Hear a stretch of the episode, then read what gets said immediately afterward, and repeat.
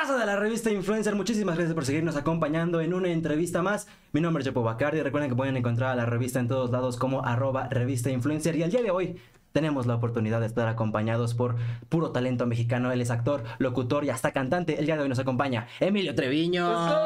Gracias por invitarme. Muchas gracias por, por aceptarle. La realidad es que ya llevamos platicando un rato aquí, pero ustedes apenas lo están viendo. Sí, eso está chido. La neta, eh, me gusta mucho como llegar al mismo tiempo que el talento. Por ejemplo, hoy me hoy, hoy el llamado era a las once y media para mí, para ir a las 10. Sí. Pero me late estar como conviviendo antes con la gente con la que voy a platicar. Para Llegó a las 10, ¿eh? Llegó a las 10. Llegaste te- a la par. Es que yo llegué a barrer. Ah, Pero sí me, me gusta como poder este conocer más a la persona y no nada más como llegar y entrevistarte así de, de rollo. Pero qué gusto conocerte. Gracias por desmañanarte conmigo. Ah.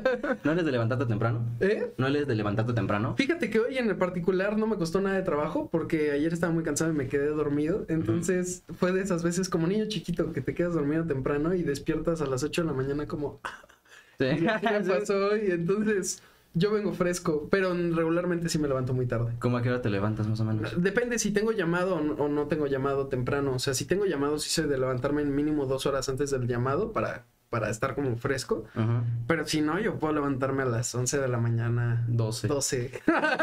Sí, no, a mí nos, no- nos pasa, y creo que más a la gente que se dedica como a toda esta parte de las redes sociales y el medio, que como no tenemos un horario establecido, Cuando no podemos... Sí, exacto. No sé si te pasa que tú podrías abrir el ojo hasta una de la tarde de "Ah, buenos días. Sí, efectivamente. Pero también como a veces me acuerdo que soy mi propio publicista, editor, manager, todo es como de tengo que hacer la chamba de esas siete personas en una sola. Entonces sí es como de me tengo que levantar 8 de la mañana así con tu cafecito a editar. sí, efectivamente, güey. Pero pues qué chido, güey. ¿Cómo estás? No, todo muy bien, muy contento. La verdad, me la he pasado muy bien aquí y me han recibido con mucho cariño y nada, emocionado de venir a cotorrear un rato y que, que esto es nuestro trabajo, es que es raro, ¿no? Es padre el decir, Sí. tu trabajo es venir a platicar y... Hay gente y que no se lo cree, ¿eh? de verdad. O sea, ¿no te pasa que, bueno, es que a lo mejor tú, pues cuando dices que eres actor, para la gente que no lo sepa, para que- cuando dices que eres actor, actor de doblaje o así, es como, ah, oh, o sea, suena como una profesión más seria, ¿no? Pero cuando lo dices, cuando yo le digo a la gente, tengo un podcast, es como, ¿y en qué trabajas? O sea, pero Está ¿cuál es tu chamba, no? Sí, sí, sí. Y es como, bro, si supieras, me estoy desvelando 3 de la mañana editando el video y desvelándome con, con insomnio de pensar, ¿y ahora qué voy a grabar? ¿Ahora de qué voy a hablar en el siguiente? Sí, efectivamente. Aparte, pues, tanto tú como yo lo sabemos, para hacer todo este tipo de cosas que a lo mejor se ven muy sencillas, pues sí requiere cierta preparación, ¿no? Muchísimo. Yo lo he visto con. Tengo muchos amigos que son creadores de contenido. eh, o sea, de mis mejores amigos son Gaby Mesa y, y Mr. X de, de Top Y Comics. Un que saludo, por favor, les venga ma- pronto. les- por favor, vengan. ¿no? Con ellos lo veo a cada rato. el- la- todo el, el trabajo que hay detrás de un creador de contenido, de estar viendo ahora de qué voy a hablar en el siguiente video y de repente pon tú que tú tienes algo que quieres hablar y que te emocionaría grabar ese video, pero tienes que volverlo rentable para tu audiencia para que Sí. también así como te llama a ti la atención, para ellos también les llama la atención y es muy complicado y horas de edición, horas de estar ahí viendo como qué hacer y, y creo que también yo, no sé, yo aprecio mucho ese trabajo también y me parece que es muy complicado, yo los admiro mucho a todos aquellos que tengan un canal. ¿Tú, tú eres este clavado de las redes sociales o, o casi no las manejas tú? Las, o sea, mis redes sociales las manejo yo completamente así, nadie más las maneja. Eh, o sea, ha habido veces que de repente me ayudan en ciertas cosas, pero todas las llevo yo.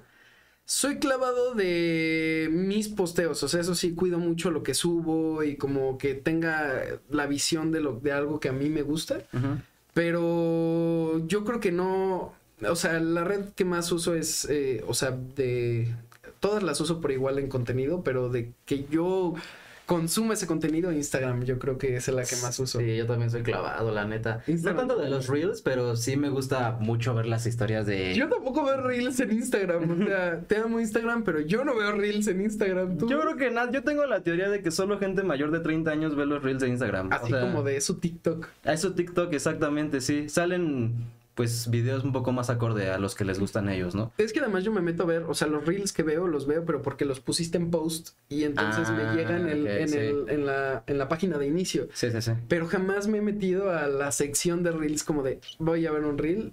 ¿Y en TikTok eres clavado de esa red? Pues en algún momento sí lo fui, o sea, en algún momento sí fui eh, de esos que se iban a dormir y, ay, voy a ver un TikTok 4 de la mañana. Y era como de, güey, ya llevo 50 TikToks y 20 son de Alfredo Adame, no este. Alfredo, dame perritos y comida. Exacto. Eso es lo que me sale. Güey, lo de, los de comida odio esos porque yo amo la comida, soy muy antojadizo, entonces cuando los veo sí es como de... mames. Y los guardo, que es lo peor, pero además yo sé que nunca voy a hacer esa receta, o sea, nunca me voy a poner a... O sea, por ejemplo, me encantan los TikToks de Robe Grill, soy su, Güey, soy su sí. fan. Pero, güey, yo sé que no voy a cocinar No, como y aparte, Grill, aparte, aparte el Robert se saca la de hoy te voy a enseñar cómo hacer un platillo facilísimo con tres sencillos ingredientes en tu casa. Y saca así de que tortillas, va, Va. crema, medio kilo de ribeye y dices, Ay, "Ah, no, mames, no. mames". Bro, en mi, en mi Walmart Express no venden eso, hermano. Sí, sí, sí, aparte así que tú digas, no, deja, voy a conseguir ahorita medio kilo de picaña, güey. Es como, está, está complicado. Y además, punto que la consigo, pero de repente se bate es como de. Y sacas este cuchillo súper filoso y el mío así como de.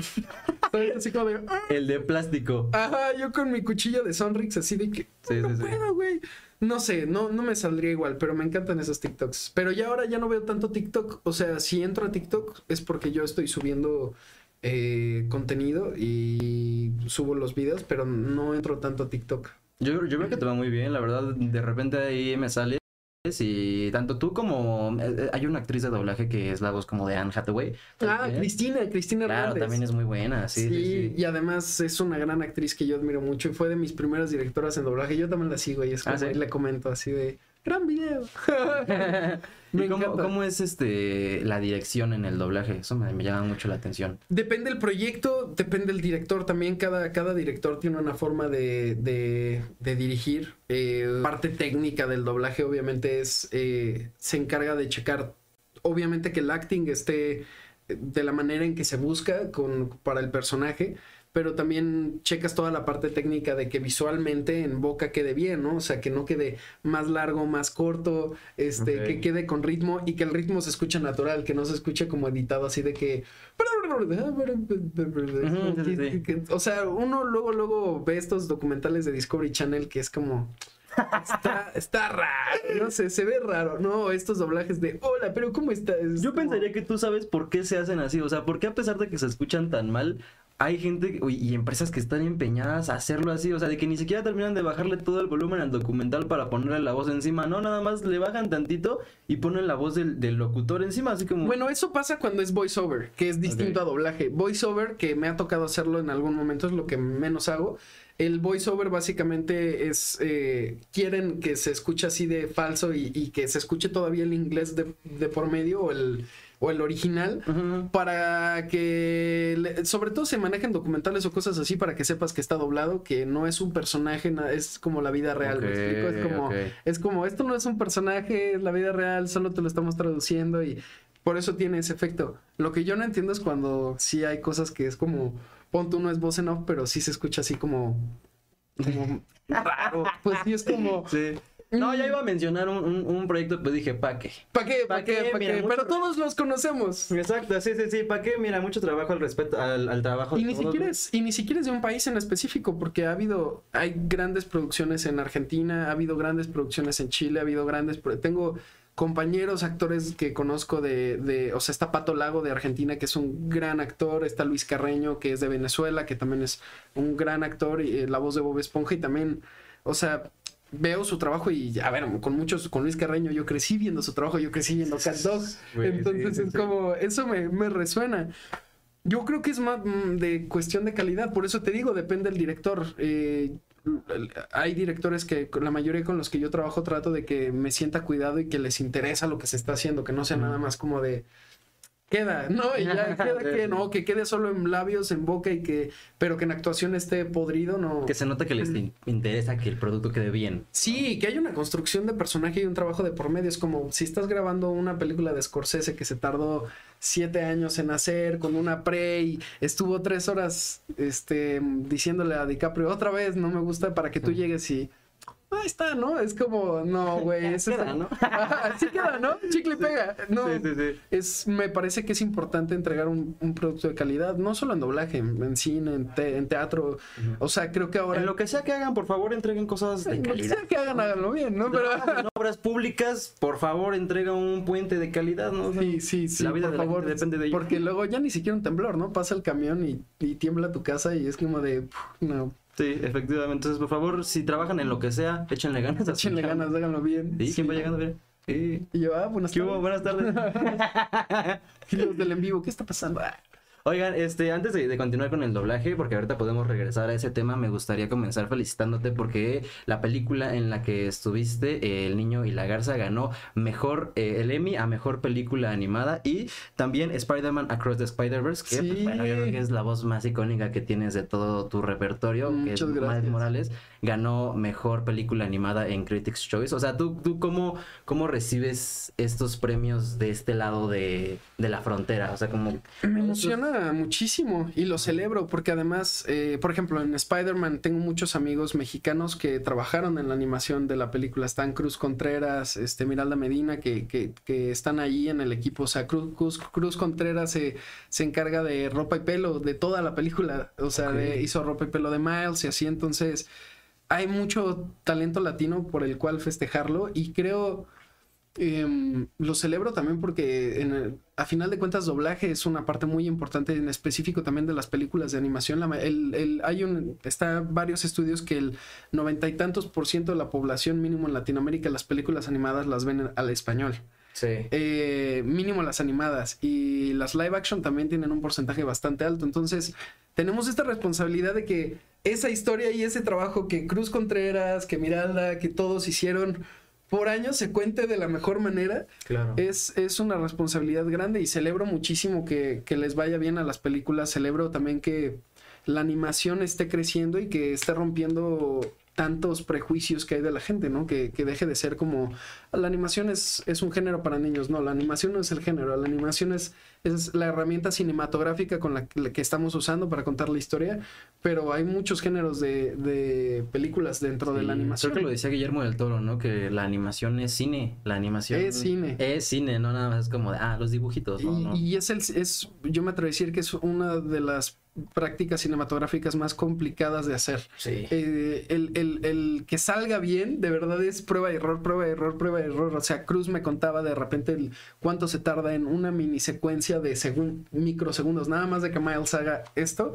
Son a- a meses a veces, entonces Sí, es, sí, es sí. muchísimo. No, y aparte tienen que saber de actuación. Todas las personas que, te, que trabajan en animación tienen que saber o tienen que tener referencias visuales de cómo quieren que se mueva o quieren que se vea su personaje. Sí, hay veces que se graban a sí mismos de repente haciendo la acción del personaje y luego ven el video de a ver cómo se ve en el caso de Cruz, ¿no? Cómo se ve la, la chamarra, cómo se mueve el pelo cuando me puse la hoodie, ¿no? Y todo eso y lo van replicando y es un arte enorme hacer eso. Sí, está cañón. Entonces, pues imagínate que de repente te diga, no sé, que el niño y la garza que está hecho a mano completamente eh, todo, y más la parte obviamente digitalizada que en esta ocasión hicieron para que puedas ver por primera vez una peli de estudio Ghi- Ghibli en el cine en una IMAX. eh, pero que sepas que eso ha hecho a mano, le dieron Ah, un Golden. Sí, están en IMAX, están en IMAX. Toda Latinoamérica hubo funciones en IMAX de, de El Niño y la Garza. Ok. Que eso me, me emocionó muchísimo. O sea, ¿cuándo te hubieras imaginado ver en IMAX eh, algo de estudio Ghibli, ¿no? Sí, Y sí, sí, que- O de animación. o de animación en general, sí, ¿no? O sea, Spider-Man lo entiendo porque además de que ha sido la película que desde la 1 y esta segunda también revolucionó la industria de la animación, eh, pues es Spider-Man, ¿no? Obviamente sí llena la sala IMAX en par, Sí, pero claro. me emociona mucho, lo celebro acá, lo celebro con, con Sony Animation, con, con, con Studio Ghibli para todos, que es un reconocimiento al equipo entero. Y no solo eso, aparte, estas dos películas están nominadas al Oscar, que tanto los Emmy como los Critics' Choice, yo creo que son como el partido de ida de los premios más importantes del Sí, cine, que son sí. los Oscars. Y, y que se rompió récord. Nunca, para empezar, nunca había ganado una película eh, de como estudio Ghibli en, en- en- Nunca había ganado una película de anime ni de estudio Ghibli en los Golden Globes a mejor peli animada. Nunca. Este año se rompió ese, ese récord y, y ya es una realidad. Y luego Spider-Man nominado no solo a mejor peli animada, sino a efectos visuales en, en los Critics' Choice y todo, eh, efectos especiales, es, es también un récord. Nunca había pasado. Me, me, decían hace poco que nunca había pasado en, en, que nominaran una peli animada en esa categoría. Entonces, se está un poco rompiendo. Como el, el récord sería que esté nominado a mejor guion original, algo así. Me sí, explico. sí, sí. O Pero- mejor película. o mejor película, mejor. Eso tiene que pasar en definitivo. Yo no me acuerdo si estuvo Pinocho de Guillermo del Toro nominada a mejor peli, pero yo quería que la estuviera nominada. Era... Ah, pues ganó el año pasado, ¿no? Ajá, mejor No. peli animada, que también estuve en esa que me, para mí me, me emocionó muchísimo, mucho. No, y aparte qué padre, o sea, poder ver películas antes de que salgan, ¿no? O sea, yo me supongo que Sí. tú eres clavado del cine. Me súper el clavado, cine. amo el cine. Pero es una experiencia diferente ver la película cuando la estás grabando a verla como espectador. ¿Por qué?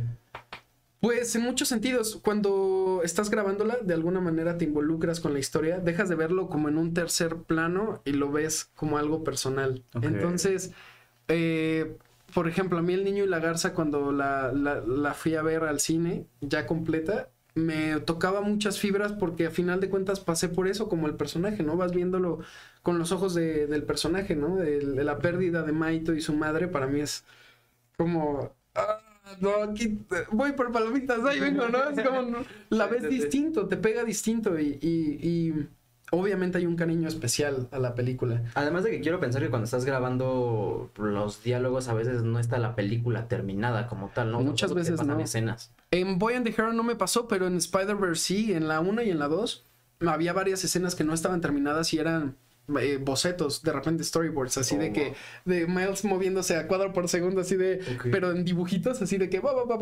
Y tengo la referencia en inglés del audio, ¿no? Está como, ya sé más o menos el, el measure del loop, cuánto, o sea, qué tan largo y qué tan corto y cuál es más o menos el tono y qué está pasando pero estoy viendo storyboard. Entonces mucho también de nosotros es tejerlo también acá en español para Latinoamérica. Y, y eso es un proceso que a mí me gusta mucho la animación en específico, que te permite jugar un poquito más. Claro, sí. Que para la gente que no lo sepa, los loops en el doblaje son los diálogos, Ajá, básicamente, ¿no? O exactamente. sea, cada diálogo es un loop. Básicamente sí. ¿Y ajá. como cuánto te tardas, cuándo, cuánto dirías que te tardas grabando toda una película? Depende, depende cuántos loops tenga, o sea, cuántos diálogos tenga, depende de la complejidad de la película. Eh, por ejemplo, Wonka, que tuve que cantar todas las canciones de, eh, de la película en español. también, sí. sí. y más los loops de la película, más los diálogos. O sea, en, en los diálogos me tardé, o sea, fueron dos llamados de, ponle tú, no sabremos, empezamos 9 de la mañana o 10 de la mañana y terminamos a las 5 de la tarde el primer día y el segundo día empezamos 10 de la mañana y terminamos 3 de la tarde. Ok. Y las canciones nos tardamos Luis Leonardo Suárez, que fue mi director de, de vocal, y yo, y Pau, nuestro ingeniero, dos, dos días, nada más de canciones. El niño y la garza en un día completo lo- la grabé, ¿Toda? toda. Bueno, Sí. es que suena poquito, pero pues sí es, o sea, por ejemplo, si un loop dura tres segundos, es repetir esos tres segundos hasta Sí. que quede bien, ¿no? Sí, sí, es, o sea, un día entero de estar ahí en la sala eh, y explorando y de repente repites o de repente, no sé, ha habido veces que grabas la película y dices, ¿y si repetimos los primeros loops porque ya tenemos al personaje ahora sí? Ah, y los primeros loops igual y se sienten como que el actor está encontrándolo, entonces Sí. vamos a repetir las primeras escenas otra vez. Cierto, cierto. Hasta que ya tiene como una misma forma, ¿no? Sí, en las películas pasa lo mismo. O sea, Sí. como que hay, hay escenas que a lo mejor por cuestiones de tiempo ya no se pueden regrabar, pero sí se nota que no había dado como tal con el personaje. Luego, luego, luego, Sí, luego sí se, se nota. nota. El- La, la audiencia lo siente y no tiene que saber. O sea, es algo que se siente, lo sientes. Es como, hay algo raro aquí, algo no está bien. Sí. Pero ahora, en esta entrega de premios, la más importante que se viene, la de los Oscars, solo pueden ganar una de las dos películas en las que estuviste. Pues espero, ¿no? O sea, ¿Cuál te feliz. gustaría que ganara? Ay, las dos, animada. las dos, la verdad. Ahora sí, yo estoy en, en empate. O sea, para ser muy sincero, me ha tocado veces que sí es como, estoy en estas, pero prefiero esta, ¿no? Lo que. Sí. Sí pasa, pero aquí la verdad a las dos espero que, que les vaya bien. Sí, el, el- el- cañones. el niño y la garza, sin soy fan de Estudio Ghibli, muy cañón. Desde que era niño yo crecí con las películas del viaje de Chihiro, El Castillo Vagabundo, Mi vecino Totoro. Y de hecho pasé del, del odio al amor porque la primera película que yo vi de, de Hayao Miyazaki fue El viaje de Chihiro cuando yo era muy pequeño.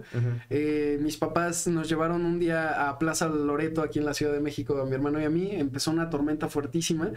Y mis papás fue de que vamos a meterlos al cine. Había un, eh, bueno, todavía está el cine Cinemanía, que es como un cine eh, más de autor, que está ahí como ¿En Loreto? chiquito, en Loreto. Me metieron con mi hermano y dijeron, pues mira, en lo que pasa la tormenta, vamos a ver una película. ¿De cuál? Mm. Esta de dibujitos se ve padrísima. Y entonces nos metieron a ver el viaje de Chihiro y en el momento en el que los papás se vuelven cerdos y, y, y- y No Face empieza a tragarse todo, Sí. yo me traumé y fue la película que me dio pesadillas por muchos años.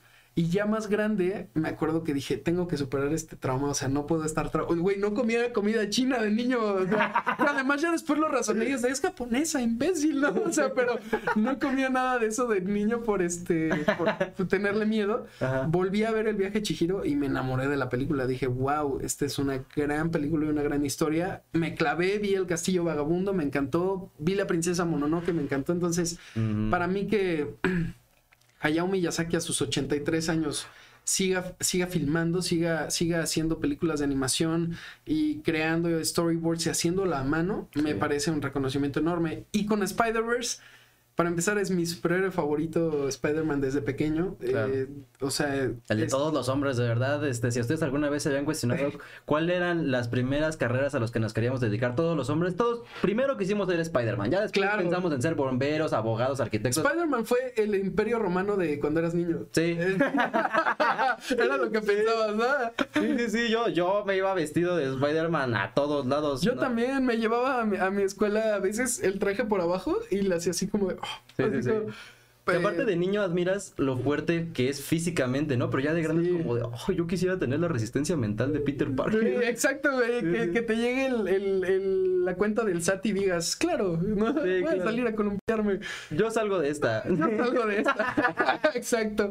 No, pues, o sea, obviamente es mi super favorito y me encantaría que ganara. Y además, eh, Spider-Verse a mí en mi carrera ha significado algo muy especial. Mi vida sin duda cambió y mi carrera cambió antes y después de, Sí. de Into the Spider-Verse. Entonces, y además te digo, tengo muchos amigos trabajando en Sony Animation que, que los admiro mucho y que, que, que además los quiero mucho. Y si gana también para mí sería de Cruz, mirada, vámonos al ángel, ¿no? A celebrar. Entonces, Es que ya está perro, porque aparte ya entra la disputa de qué premias. O sea, la historia, cuál es mejor historia o cuál está mejor animada. Eso, a ver, en animación yo creo que desde mi punto de vista no hay, no hay pero a Into the Spider-Verse. O sea, digo, Across the Spider-Verse. Revolucionó la animación otra vez, Sí. ¿no? Y volverse a revolucionar y superar a sí mismo es muy complicado. Y en historia, a mí El Niño y la Garza es como, para mí es, es un viaje. Hay una película de Estudio Ghibli que te recomiendo que veas. Es, se llama When Marnie Was Here. ¿Ya lo viste? No, no lo he visto. Oye, es buenísima. Les hago una así reseña rapidísima. Está Venga, muy venga. buena. Ajá. Es de una niña que se va a vivir a un pueblo con sus tíos y en ese pueblo descubre una casa que solo aparece por las noches. Ya sabes que las historias de, Órale. de Estudio Ghibli están así loquísimas. Y entonces- todos son como fantasmales. Hay Sí. algo raro ahí de... Sí, sí, sí. Aparte, me, me encanta. Yo quisiera moverme como un personaje de Estudio Ghibli. ¿Sabes? O sea, que no nada más hago esto, es como... Ajá, exacto. Tienes muchos cuadros por segundo. Sí, sí, sí. Que no comes, así comes. Ajá, es como Sí, de. como "Ah". Exacto. Güey, imagínate que el mundo fuera como lo de Ghibli, estaría Sí. padrísimo. Así como hay gente que desea que el mundo fuera un musical, yo desearía que mi vida fuera como una película de Estudio Ghibli, así de romantizable. Ahora imagínate, estudio Ghibli musical. Oh. Oh, joder, demasiado. Joder, demasiado de cine me, me cachaste. Oye, y me, me interesa mucho también tu perspectiva en otras categorías de los Oscars, porque sé que eres actor, estudiaste en, en Nueva York, Sí. actuación. ¿Cómo ves este año las categorías de mejor actor, por ejemplo, que es la más contendida de este año? Es Hay la muchísimas. más perra, ¿no? Mejor actriz también está súper reñido. Bueno, yo en mejor actriz quiero que gane Stone por Poor Things. La pude ver en el Festival de Cine de Morelia y, y Wow. de verdad, eh, aquí todavía no se estrena. Creo que ya se va a estrenar este mes, Sí, entonces no. vayan a verla. Desventajas de ser mexicano. Eh, Bueno, hay otros países que les llega hasta en tres meses, entonces tenemos No mames, sí. desventaja, ventaja.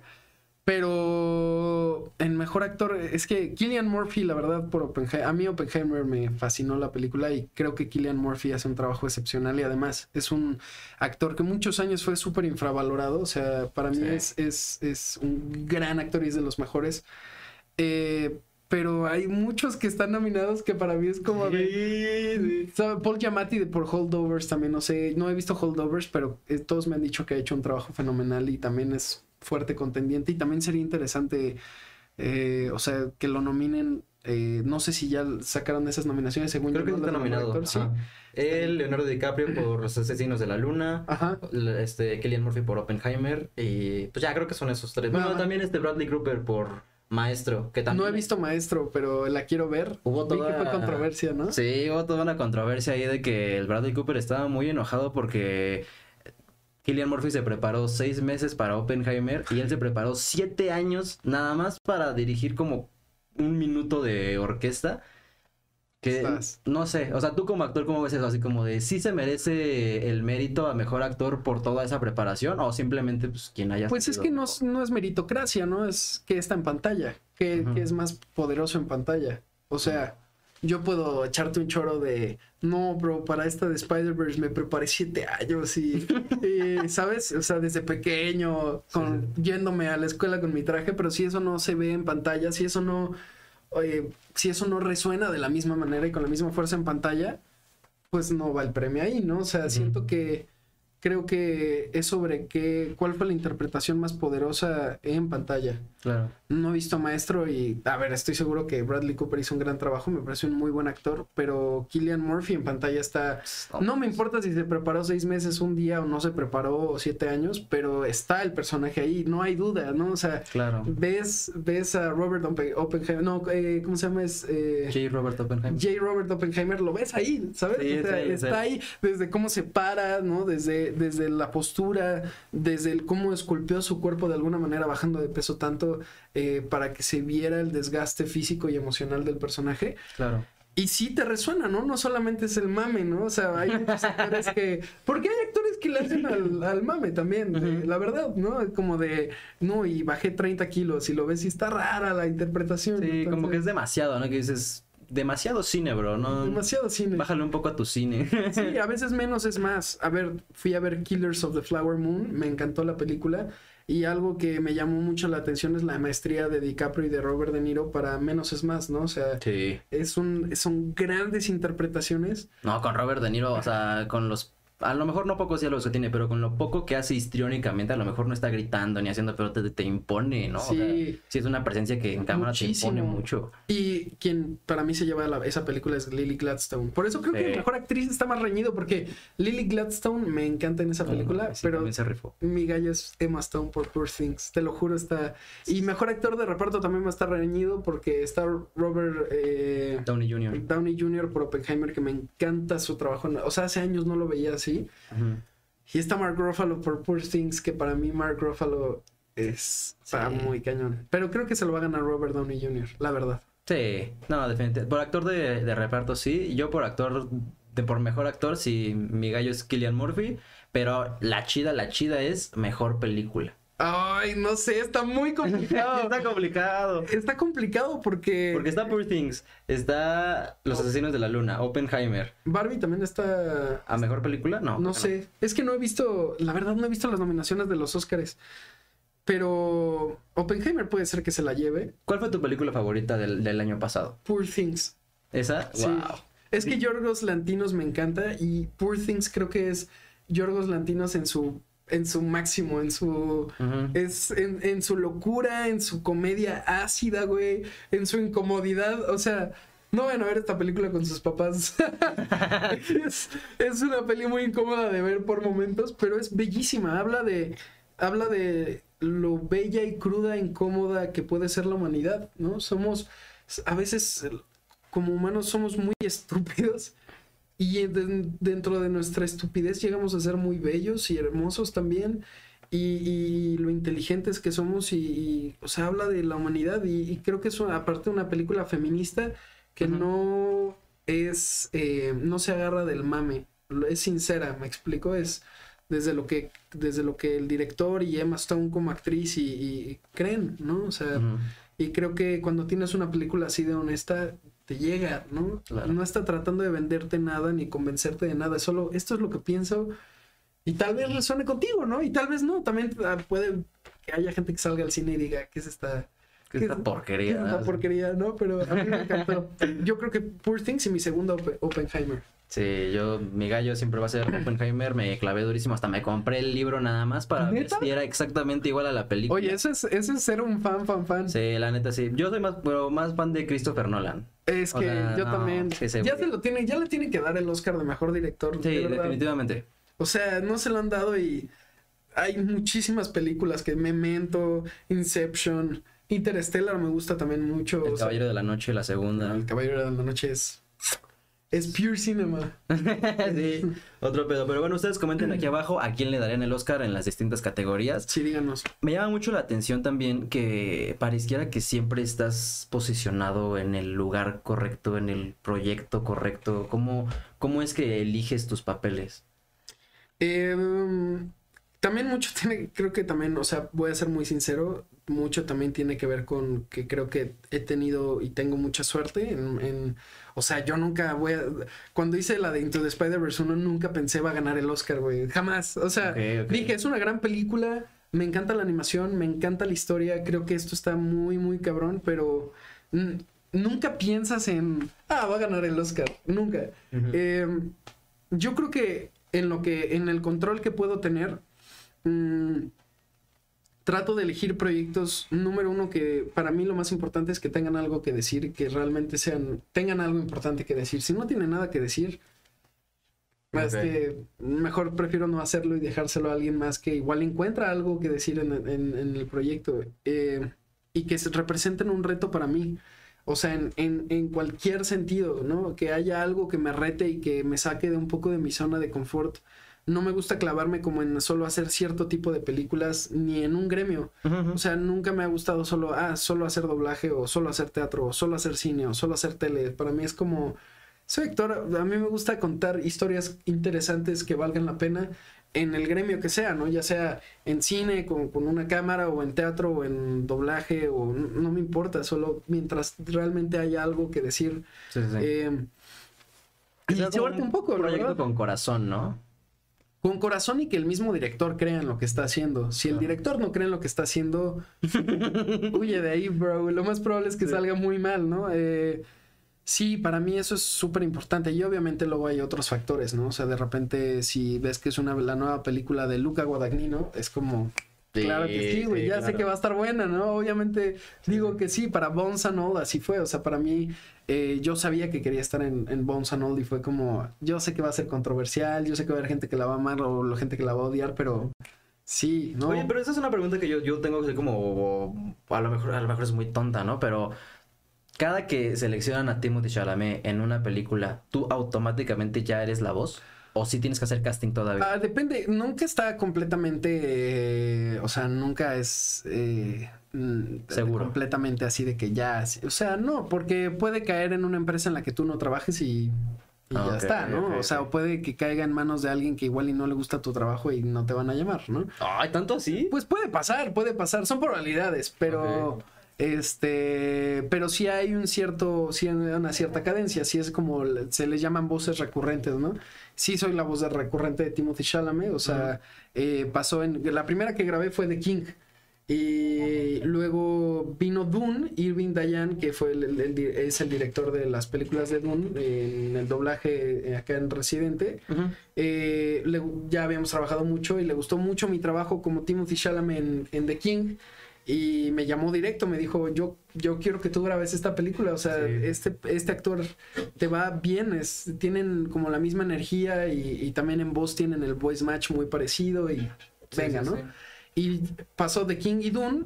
eh, luego Don't Look Up la dirigió Alex Orozco, que también Alex me dijo, güey, tu trabajo en Dune me encantó tú eres ese dude, deja, por favor, ven a Don't Look Up y graba, ¿no? Y entonces grabé esas. eh, en The King sí hice la primera que grabé de Timothy, sí hice casting normal. Eh, luego grabé Intergalactic, este, y así, varias Bones and All, que también como que me fueron llamando ya porque me fueron escuchando y dijeron, él es la voz De Timothy, ajá, sí. y es la que más le queda. Y ahora con Wonka, eh, me llamaron directo para el casting por haber grabado a, a Timothy ya en casi todo, pero eh, sí se hizo casting para Wonka porque era un reto muy grande, era cantar todas las canciones, entonces Claro. fue un casting eh, actoral y vocal. Eh, eh, tuve dos castings, uno con Luis Leonardo Suárez, que fue el director vocal eh, de canciones de la película, que cantamos un pedazo de la primera canción de, de la película. Y con Xochitl Ugarte, que es la directora de actuación residente, hicimos el casting de, de los diálogos de Wonka y pues ya me quedé y grabé Wonka. Ok. Y así, pero... ¿Y tú sabías que era un musical? Bueno, sí sabías que era un musical porque Sí. hiciste el casting. Sí, Pero no te, o sea, como que no te friseó el tema de decir, ay, no, que, o sea, o sea, soy actor de doblaje, obviamente tengo un control de mi voz, pero cantar es muy distinto. Eh, sí estaba nervioso porque pues cantar siempre es como es como lo todavía te sientes más expuesto pero sí venía un poco más tranquilo de había grabado la de Dear Van Hansen donde también eh, canté todas las canciones de, de la película y ahí me tocaba grabar a Ben Platt que eso sí me puso súper nervioso porque pues Ben Platt es es Ben Platt, ¿no? Ese vato Sí, sí, sí. canta como un dios eh, y es Dear Van Hansen que las canciones son mucho más complicadas. Eh, y, pero también como crecí en, haciendo musicales de niño, o sea, crecí en teatro musical, cantando, pues también fue como un, bueno, vamos a probarlo y, y he seguido preparándome también en la parte musical. Estuviste en Peter Pan, el musical, ¿no? Ajá, sí, estuve en Peter No Pan. mames, ¿qué tal, qué tal esa experiencia trabajando con Lolita Cortés? Ay, la neta es lo máximo. Ella, ¿Sí? ella, o sea, no es como el personaje en la academia de, de ya no voten por ella. No, es súper linda. Mira, me, me tuvo mucha paciencia porque yo tenía cinco años en Peter Pan y yo le tenía pánico a las alturas. Entonces nos trajeron a. El que hizo el montaje de las voladoras fue Paul Rubin, que es el director de vuelos en Broadway. Y él hizo los vuelos de, de Wicked, de Mary Poppins, de, de La Bella y la Bestia, cuando la bestia se eleva y se transforma. Él hace todo eso. Entonces imagínate, traes al número uno de todo el mundo a los vuelos y tienes un niño de 5 años que la primera vez que en los ensayos me levantaron en la voladora de 1, 2, 3, por el vértigo vomité. Y así de... sí. Y, y no, de verdad, o sea, yo lo sufría un poco lo de los vuelos. O sea, hasta que me acuerdo que mi director Mauricio García me dijo así de, mira, enano, no pasa nada. Si, si no lo estás disfrutando, prefiero que me digas si no te quiero hacer sufrir en algo que no te guste, ¿no? Claro. O sea, si no quieres hacerlo. Y yo le dije, no, súper, o sea, puse en la balanza como mi miedo a las alturas y mi amor por la actuación y dije, no, No, pues gana, sí. gana, gana el estar en la obra. Entonces superé mi miedo a las alturas y Lolita fue muy linda, jugaba conmigo a, a, no pasa nada, todo cool, mientras no me, me vomites a mí, todo chido, ¿no? Y entonces, eh, pues cuando tienes a alguien que es la reina de los musicales y que es así de sencilla, la neta, sí. la verdad, sí, su profe- ver su profesionalismo me enseñaba a ella como a, a- a observar a los otros actores, a aprender eh, que- a cada función, eh, ver cómo estoy para poder eh, dar la mejor de las energías en la función. Eso, la verdad, a la fecha lo sigo usando y... ¿Recuerdas algún consejo o algo que te haya dicho que te, te haya- te haya quedado así muy marcado? Ay, pues... O un eh, consejo que digas, no, todavía lo uso. Yo me acuerdo que ella me enseñó a siempre antes de antes de cantar vocaliza. O sea, nada de "Ah", ahorita me decía, no es el karaoke, manito, no, es una función y hay gente que pagó su boleto para para venir, o sea, no puedes estar ahí como al a ver, ¿no? A ver, ver si sale, sale. a ver si sale. Y el, el- la preparación desde antes también física. Lolita es una actriz muy física, ella hace mucho ejercicio. Entonces también lo físico es importante, más en teatro, tener buena condición es esencial, sí. si no, no, no aguantas la... mucho. Mucho, mucho, mucho. O sea, ya a los cinco años, ¿tú cómo vivías todo esto? O sea, ¿cómo es que ya tenías esta noción de rápido tengo que, que hacer el cambio y tengo que decir estas líneas? O sea, ¿cómo te preparaste para eso? Pues eh, yo creo que cuando eres tan pequeño viene por una parte de intuitiva, o sea, hay algo que, que de hecho el, el reto es mucho más fácil trabajar como niño que como adulto. Sí. Que como niño eres una esponja, abs- absorbes todo, ¿no? Lo que sea que te diga tu director es como, sí, venga, ¿no? Y, y observas a, a los otros actores, vas adaptando cosas, este, tu imaginación es enorme cuando eres niño, entonces para ti es súper fácil pensar que los domingos yo voy a ir al país de nunca jamás y voy a ir a volar y voy a pasar un rato con Peter y, y, ya, y ya está. Yo creo que lo complicado es la transición de cuando eres niño y de repente eres un adolescente y pasas por esta transición en donde no te pueden castear por muchas cosas porque es que se ve raro, ¿no? Es como, ya no es un niño, pero no es un adulto, eh, habla con gallos, ¿no? En doblaje también era Sí. como de, güey, ¿qué le doy, no? O sea, está, tiene una voz muy rara. eh, y de repente también ya no eres tan charming como un niño, ¿no? O sea, cuando eres niño puedes decir como, sí, Peter, y es como, ay, güey, no todo el público. El Pero cuando eres un sí, sí, adulto es como... eh, eh, tienes- empiezas a tener pelos aquí dices, ya valió. Sí, sí, sí, cuando te sale el bigote de cantinflas sí es como de, ah, ¿no? Ya, Mamo. Pero eso te obliga a, a realmente enfocarte en el trabajo y preguntarte en esa transición qué tipo de actor quieres ser. O siquiera si quieres seguir ahí, ¿no? O sea, hubo muchos de mi generación que me tocaron de actores que, que abortaron la misión en algún momento y... Sí dijeron, no, es demasiado.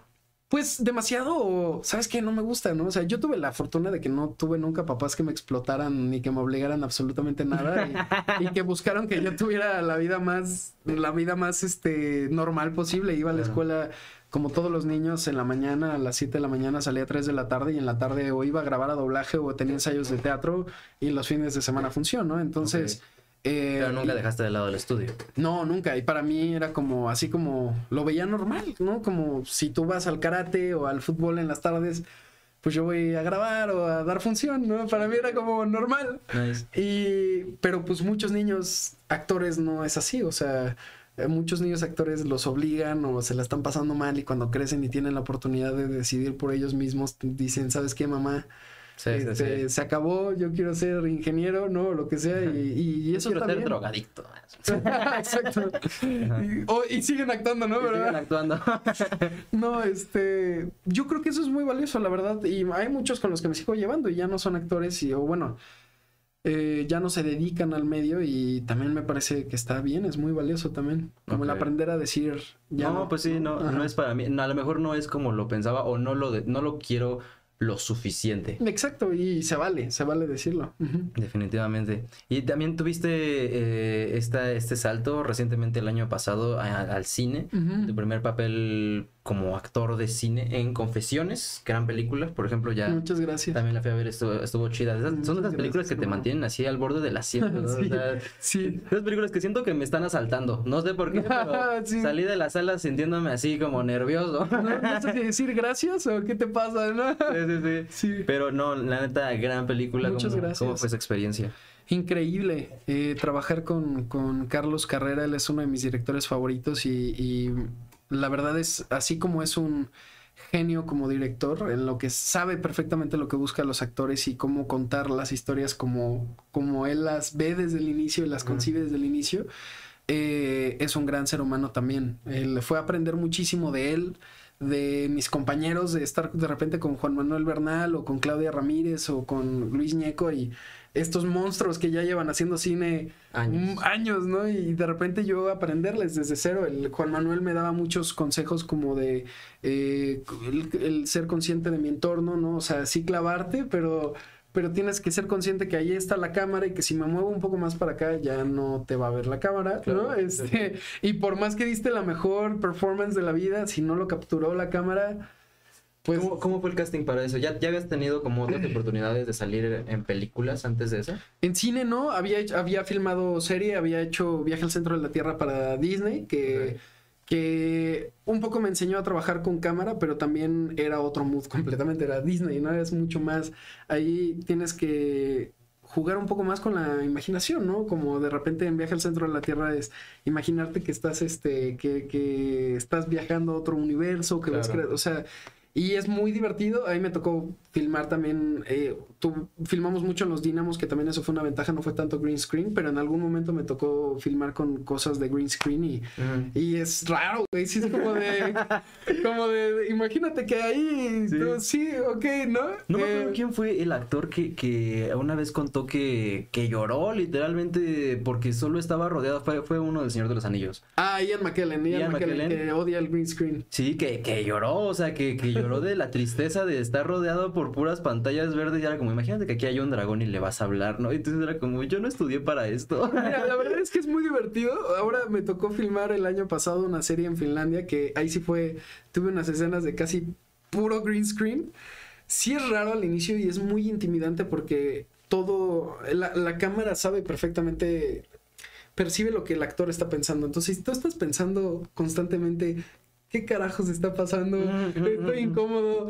Hay una manta verde aquí, porque además es muy técnico. No, o sea, de repente eh, tuve una escena en donde tenía que brincar a un cubo verde y estaba el green screen atrás y se repitió varias veces porque si te movías, un, o sea, si no caías en la, en la marca exacta, eh, ahora en, en la hora de, de hacer la post, eh, No sirve. No sirve. Entonces, sí es muy intimidante, pero creo, a mí lo que me emociona de, de filmar con green screen es que te reta como actor a regresar a cuando eres niño y estás en un en tu patio de recreo jugando a ser Spider-Man y en el patio de recreo no estás llorando de ay no, no tengo a Nueva York, es como güey, no importa. real, sí. Estás jugando, te lo imaginas, ¿no? Se está pasando la maestra y dices, wow, un minotauro, güey, no es. no sé, pero estás jugando, ¿sabes? Creo que es importante como no, no perder esa chispa, porque si te vuelves eh, tan meticuloso en el sentido de como, como juegas a soy un actor serio, dejas de jugar y... y, y, y- y- Aparte te eh, limitas tú solo, ¿no? te limitas y la vas a pasar mal, Sí, ¿no? sí, sí. O sea, eh, y entre más te comprometas con lo que estás haciendo, mejor salen las cosas. Y la manera, la mejor manera de comprometerte es pues, jugando con lo que, con el universo que está. Y en confesiones es lo mismo. O sea, aunque estábamos en la casa, todo era real, este, filmamos en orden cronológico y todo. Eh, de repente son circunstancias que yo nunca he vivido, ¿no? Gracias a Dios nunca me, ha- me han asaltado en mi casa, no, no, no me, no me, no he pasado una noche de terror con, con- no, no tengo una relación mala con mis papás, o sea, son muchas cosas que si aprendes, si aprendes a jugar con un green screen, cuando tienes todo eso, es súper fácil imaginarte, claro que están en mi casa asaltándome, ¿no? Claro que... Aparte, honestamente, tu personaje en Confesiones, pues sí es un poco arrogante. O sea, sí es un güey Sí, que inmediatamente penillas. está hecho para caerte mal. Sí, ¿Tú dirías que te, te relacionas con, con ese personaje o sí te costó trabajo como llegar ahí? Pues sí, o sea, sí fue un reto llegar ahí porque sí es un personaje muy diferente a, a como yo soy. Es mucho más visceral, mucho más violento, pero, pero siempre tiene que haber, o sea, tienes que encontrar eso dentro de ti. Ese es mi trabajo, ¿no? O sea, Claro. no... eh, eh, esos actores que dicen como no hay nada de este personaje dentro de mí es como ah no lo creo porque nuestro trabajo es encontrar, o sea, sí puede ser lo más diferente a ti, pero tu trabajo por lo que empiezas es que hay de en común de este personaje conmigo y lo que no, o sea, de qué manera en mi vida yo soy violento, de qué manera soy visceral, ¿no?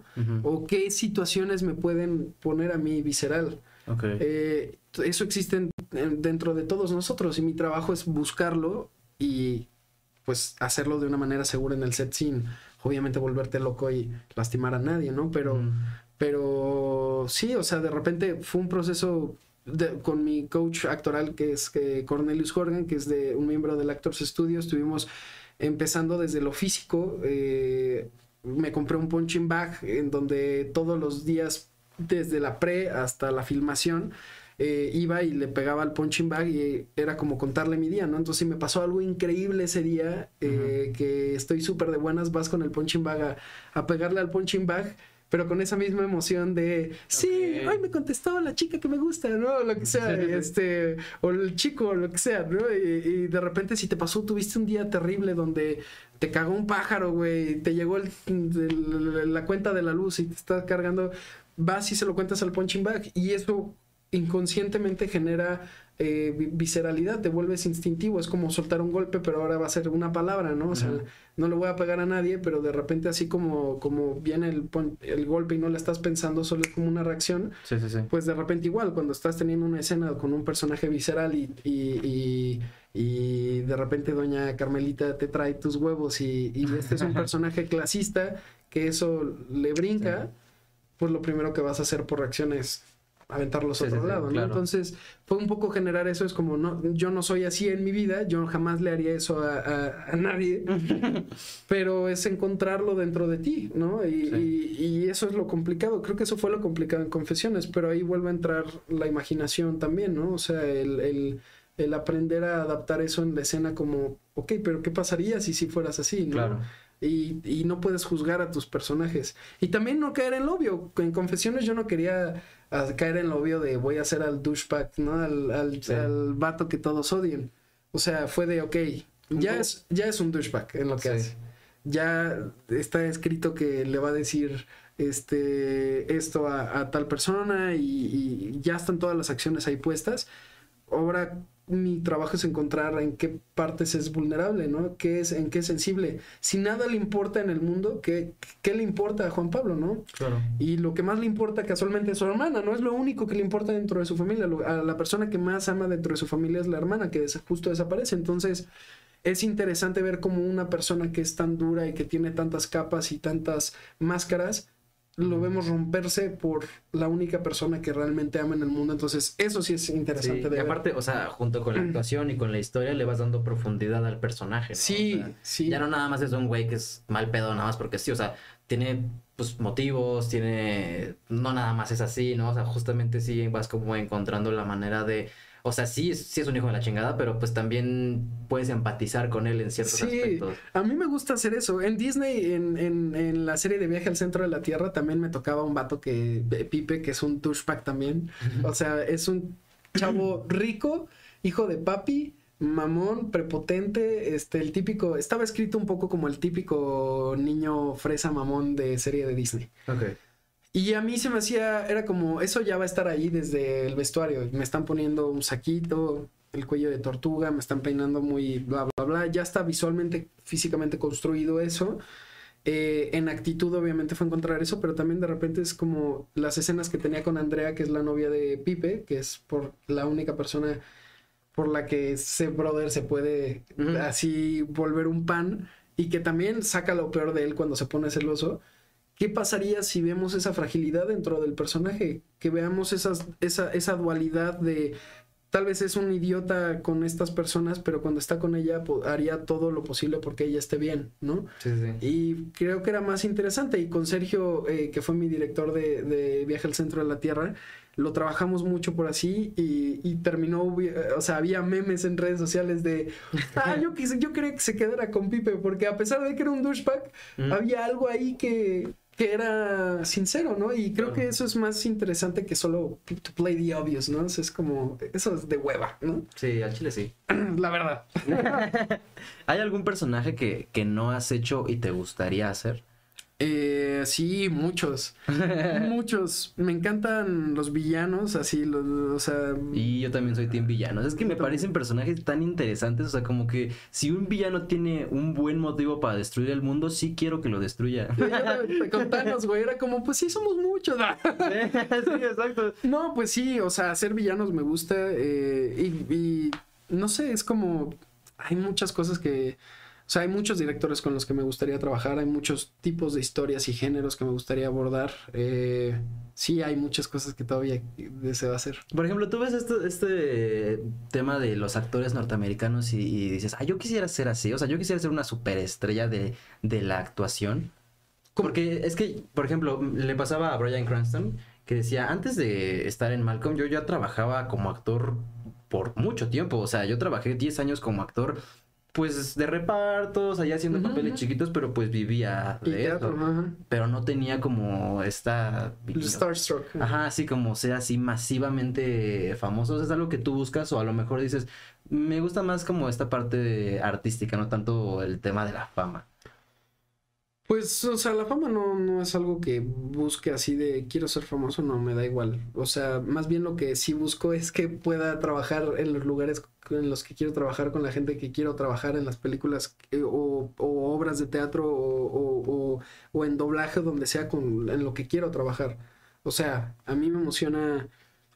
O sea, yo sí di- diría, sí, que- sí deseo trabajar con un Yorgos Lantinos, o sea, sí deseo Sí. trabajar con un Christopher Nolan ya si soy famoso o no, eso me da igual. Y, y además creo que si entras por ese motivo a este gremio te vas a frustrar muchísimo.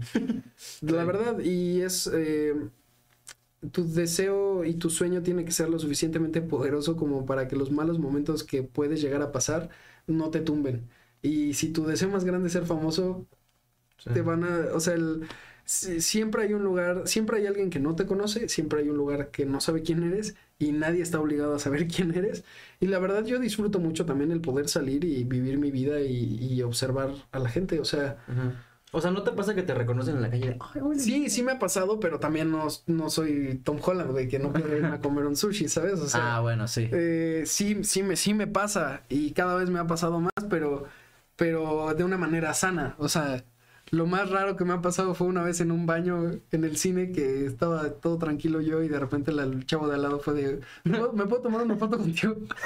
Yo fue como, sí, déjame lavo rápido las manos y ya, ¿no? Pero Déjame lo guardo nada más rápido y... y dos segundos, no es mi mejor pose, pero, pero, pero de ahí en fuera disfruto mucho el poder salir y, y, no sé, estar en el metro y ver a la gente o, disfruto mucho el ver Sí. la cotidianidad y eso me ayuda a mi mismo trabajo, entonces, pues sí, no, no es algo que esté en búsqueda de ello, no. Pero Me- imagina, ajá, sí, o sea, como siento que mucha gente quiere ser actor por eso, o sea, como que sueñan con los reflectores y las cámaras y la atención que, que les da. Y hay, hay personas que sí lo logran, pero mayormente me parece que los mejores artistas justo no están buscando como ese reconocimiento así. Pues es que es, bullshit, la verdad, porque eh, no, no eres el mejor, no, no eres el peor tampoco. O sea, siempre va a haber alguien que te diga, eres el mejor de todos, y va a haber alguien que te diga, eres el peor, y no eres ninguna de esas dos. Eh. Eh, ¿Te, ha- te ha tocado gente así en el medio que te ha querido convencer de una o la otra? O sea, como de, no, tú eres el mejor, tú deberías estar en otro lugar, deja ese proyecto, Sí. yo te jalo al mío. Sí. O al revés, así de que, no, güey, ¿sabes qué? Esto que estás haciendo, que a lo mejor sí está chido, pero le da tanta envidia o te quieren bajar. O me sea, ha pasado de los dos, yo creo que el más que el que más pasa es el que te quiere bajar, sobre todo cuando algo te sale bien, pues hay gente que es como no quiere, ¿no? O sea, pero pues es mantenerte neutro, solo es como eh, keep it simple y, y back to the work, ¿no? O sea, ¿cuál es el verdadero trabajo aquí? Es contar esa historia de la mejor manera y crear al personaje y, y, y sí, todo lo demás es bullshit y son distractores. O sea, obviamente está padre, ¿no? Está padrísimo venir aquí contigo y platicar un rato y que me hagan una entrevista y fotos y pues uno se siente como, Sí, sí, sí. está cabrón, pero, pero no significa nada. Ahorita voy a regresar a mi casa, tengo que arreglar mi cuarto, tender mi cama, este, llego, tengo que llegar a mi llamado, ¿no? O sea, no puedo llegar tarde a mi grabación, sino pues buscan otro actor. Talento hay muchísimo y sí, o sea, la gente creo que el- lo de todo esto del, del Star System eh, viene un poco también porque el mismo sistema hace, crea inseguridades en la gente, ¿no? O sea, este rollo de, de que las estrellas son perfectas y eso no es cierto y eso es estúpido y, y, o sea, yo prefiero mil veces salir de... Lo decía creo justo Andrew Garfield que él prefería hacer teatro que cine a él porque en teatro salía del teatro y le preguntaban sobre la obra, en, en cine salía de una premiere y le preguntaban este eh, ¿cuál es tu crush? ¿no? Y lo Sí, que sí, decía, pero güey, ¿qué, pero, ¿qué pensaste de la película? ¿no? Sí, sí, que les preguntan cosas que dices, güey, ¿por qué te interesa saber cuál es mi marca de mayonesa favorita? Exacto, sí, ¿y por, y por qué la chipotle? Sí. sí, justo, justo. No mames, qué chido, güey. ¿Sabes? A, a mí, este, hablando como de, de tus, de tus papeles, hay uno que personalmente lo vi recientemente y me gustó mucho, que eres la voz de, de Invincible de Mark en ah, Invincible. sí, sí. Wow, güey, no Muchas mames, gracias, neta, o sea, no sé cómo es que como actor llegas ahí, ¿sabes? O sea, como, no, no tanto actoralmente, sino como físicamente, ¿sabes? O sea, como es un trabajo de voz, neta, muy cabrón, o sea, son gritos, es un grito así desgarrador de, de odio, de coraje, ¿cómo, cómo te preparas para eso vocalmente? Pues de hecho en Invincible, la primera temporada, el último capítulo, cuando grabé el último capítulo de la primera temporada, de hecho sí se me pasó la mano y quedé afónico como una semana, así de... yo me había espantado como de, ya me hice un nódulo en la garganta y, y afortunadamente no, pero solo lo único que puedes hacer es antes de grabar, obviamente, eh, pues vocalizar o calentar la voz para no, no lastimarte, pero ya que estás ahí, yo no, no- nunca pienso en la parte vocal, o sea, no, cuando grabo nunca es como, y aquí quiero que se escuche un grito desga no, solo es como me, me, me pongo inmerso en la historia, ¿no? Y lo que sea que sienta es como, como escupirlo, ¿no? Como decirlo y... y- eh, en Invincible, de hecho, varias tomas salieron así que hasta cambió de repente en algunos diálogos un poco el cómo venían escritos originalmente porque se me salía, ¿no? Como de, como lo piensas, ¿no? Y creo que cuando sale así es la mejor manera porque se siente más real y para la gente es como un poco, deja de verlo como la caricatura y de repente es como de, ay, güey, este sí, está sí, sí. pasando real, ¿no? Que te mete en la historia, sí. Justo, y, y nada, o sea, justo es eso, el, el mismo trabajo que harías en teatro o en cine, o en cine tampoco estás pensando, ¿cómo me voy a ver en este grito en la cámara? No, mames, ni me acuerdo de la cámara, estoy, de hecho, me, luego me pasa, o sea, en confesiones, Carlos luego de repente me, no me regañaba, pero sí me decía como... Este, estuvo padrísimo, pero te me moviste de la marca, no te vi nada, ¿no? Entonces, No. yo así de va otra vez y yo, fuck. Entonces, pero creo que la mejor manera es justo olvidarte de esa parte, o sea, tenerla tan perfeccionado que te puedas olvidar un poco de esa parte técnica a la hora de estar grabando, filmando. A mí, pero eres chavo, ¿sabes? O sea, eres una persona joven. Hay algunas cosas que te privas de hacer por, por ser actor de doblaje o por cuidar tu voz. Sí, sí, o sea, no fumo y... pero... Pues nada, no, es que también no, O sea, por no ejemplo, es mi ir a conciertos no es distinto de que dices, me mamaría gritar esa canción. No, yo sí la grito. sí, obvio, obvio. No, pues es que tienes que vivir tu vida. O sea, si no sabes lo que se siente gritar en un concierto de la emoción y de la euforia de ver a tu banda favorita, cuando a tu personaje le toque hacerlo, ¿qué- ¿cómo lo vas a hacer? Se va a sentir falso, ¿no? Se Es va a sentir impostado de, oh, sí, venga, Michael. No, ¿qué es eso? Nadie grita. ¿No te ha pasado que ves una serie, una peli y dices, güey, nadie grita así, güey? O sea, nadie en la vida grita así. ¿no? Exacto, sí. Y, y, pues nada, solo vives tu vida. O sea, vivo mi vida normal. Si hay cosas que me cuido en. eh, no, pues no fumo, este, tomo agua, mucha agua, ¿no? O sea, lo que sea, tenía- sobre todo cuando voy a grabar. Yo tenía una amiga que, que era, pues, cantante, se dedicaba a la cantada y así. Y sí, de plano era como de, o sea, yo no, no puedo ir a fiestas y estarme gastando la garganta tomándome shots o tomando bebidas así frías porque, pues, en primera me interesa cuidar mi voz y en segunda, pues, es mi chamba, ¿no? O Sí. sea, Pues justo eso mismo, o sea, eso mismo. No quiere decir que no me vaya de fiesta o lo que sea, pero, pero sí es, es un proceso cuidarse, ¿no? Y, y también, sobre todo, o sea... la Aparte también me das vibras de ser muy tranquilo, no, no, no es así como, no me das vibras de que, ay, vamos a mamarnos. No, no, no, no, o sea, tengo amigos así, pero no. No, mi plan perfecto es, pues me encantan las reuniones, soy fan del Catán, entonces amo para mí es como Ok. jugar Catán. Y ya si es Catán extremo, es Catán con shots, ¿no? Pero este... Pero ya, eso es como, uy. Ya, ese es Catán extremo. Pero no, pues no, no, no, no me reviento tanto. Pero sí, también me voy de fiesta con mis amigos. Sí, sí, sí, sí. O sea, lo normal, ¿no? Lo normal. Quién sabe, yo personalmente creo que sí me gasté mi juventud muy temprano. ¿Sabes? O sea, como que luego le cuento a la gente así de que, no, man, ¿a poco tú nunca fuiste a un antro a los 15? Y es como, no, No, no, fuck, no. That didn't happen. Sí. Bueno, yo sí entré a un antro a los 15, pero no porque ilegalmente, sino una amiga muy raro pues, hizo su fiesta, quería hacer una fiesta de fiesta de cumpleaños y su papá tenía mucho dinero y rentó un antro. Ok. O sea, rentó el antro completo para nosotros, lo cual ahora ya de grande, o sea, de niño yo lo veía casual como, ah, ok, rentó un antro, pero güey, ahora de grande digo, güey, ¿qué tanto varo tiene que tener? ¿Cuánto Sí. pagó tu papá para que el antro cerrara ese día para tu fiesta de cumpleaños? Porque un antro a la noche gana, o sea, está, está, está, Está duro. Está- Además de que siento que el ambiente ni siquiera es tan chido como te lo imaginas. ¿No te pasaba? O sea, como que de repente cuando tuviste la oportunidad de ir a un antro legalmente, ya fuiste y dijiste, "Mm, no. Pues o sí, no, yo, no o sea, que soy, dices, yo no soy tanto de antros. Mira, es que en el antro, Ajá. O sea, depende qué antro, pero casi no me gustan los antros porque eh, esto es, es que mira, los antros muy héteros, todos hay un chico de vato que está buscando pleito de que estás viendo a mi morra y es como, güey, no estoy viendo a tu morra, pendejo, estoy pedo, no te estoy viendo, ¿no? O sea, es más, no estoy viendo nada, ¿no? Estoy disociado. Estoy disociado, hermano. Eh, o sea, si voy a antros, a mí me gusta ir con, con mis amigos antros donde puedes cotorrear, o sea, me, me gusta ir a... O sea, a- los gays. pues sí, la verdad sí, o sea, digo, rico ya no voy porque hubo problemas ahí, pero, pero sí, me gusta, donde puedas realmente es ir a bailar. A mí lo que me gusta es ir a bailar, es lo que más me gusta. Ok.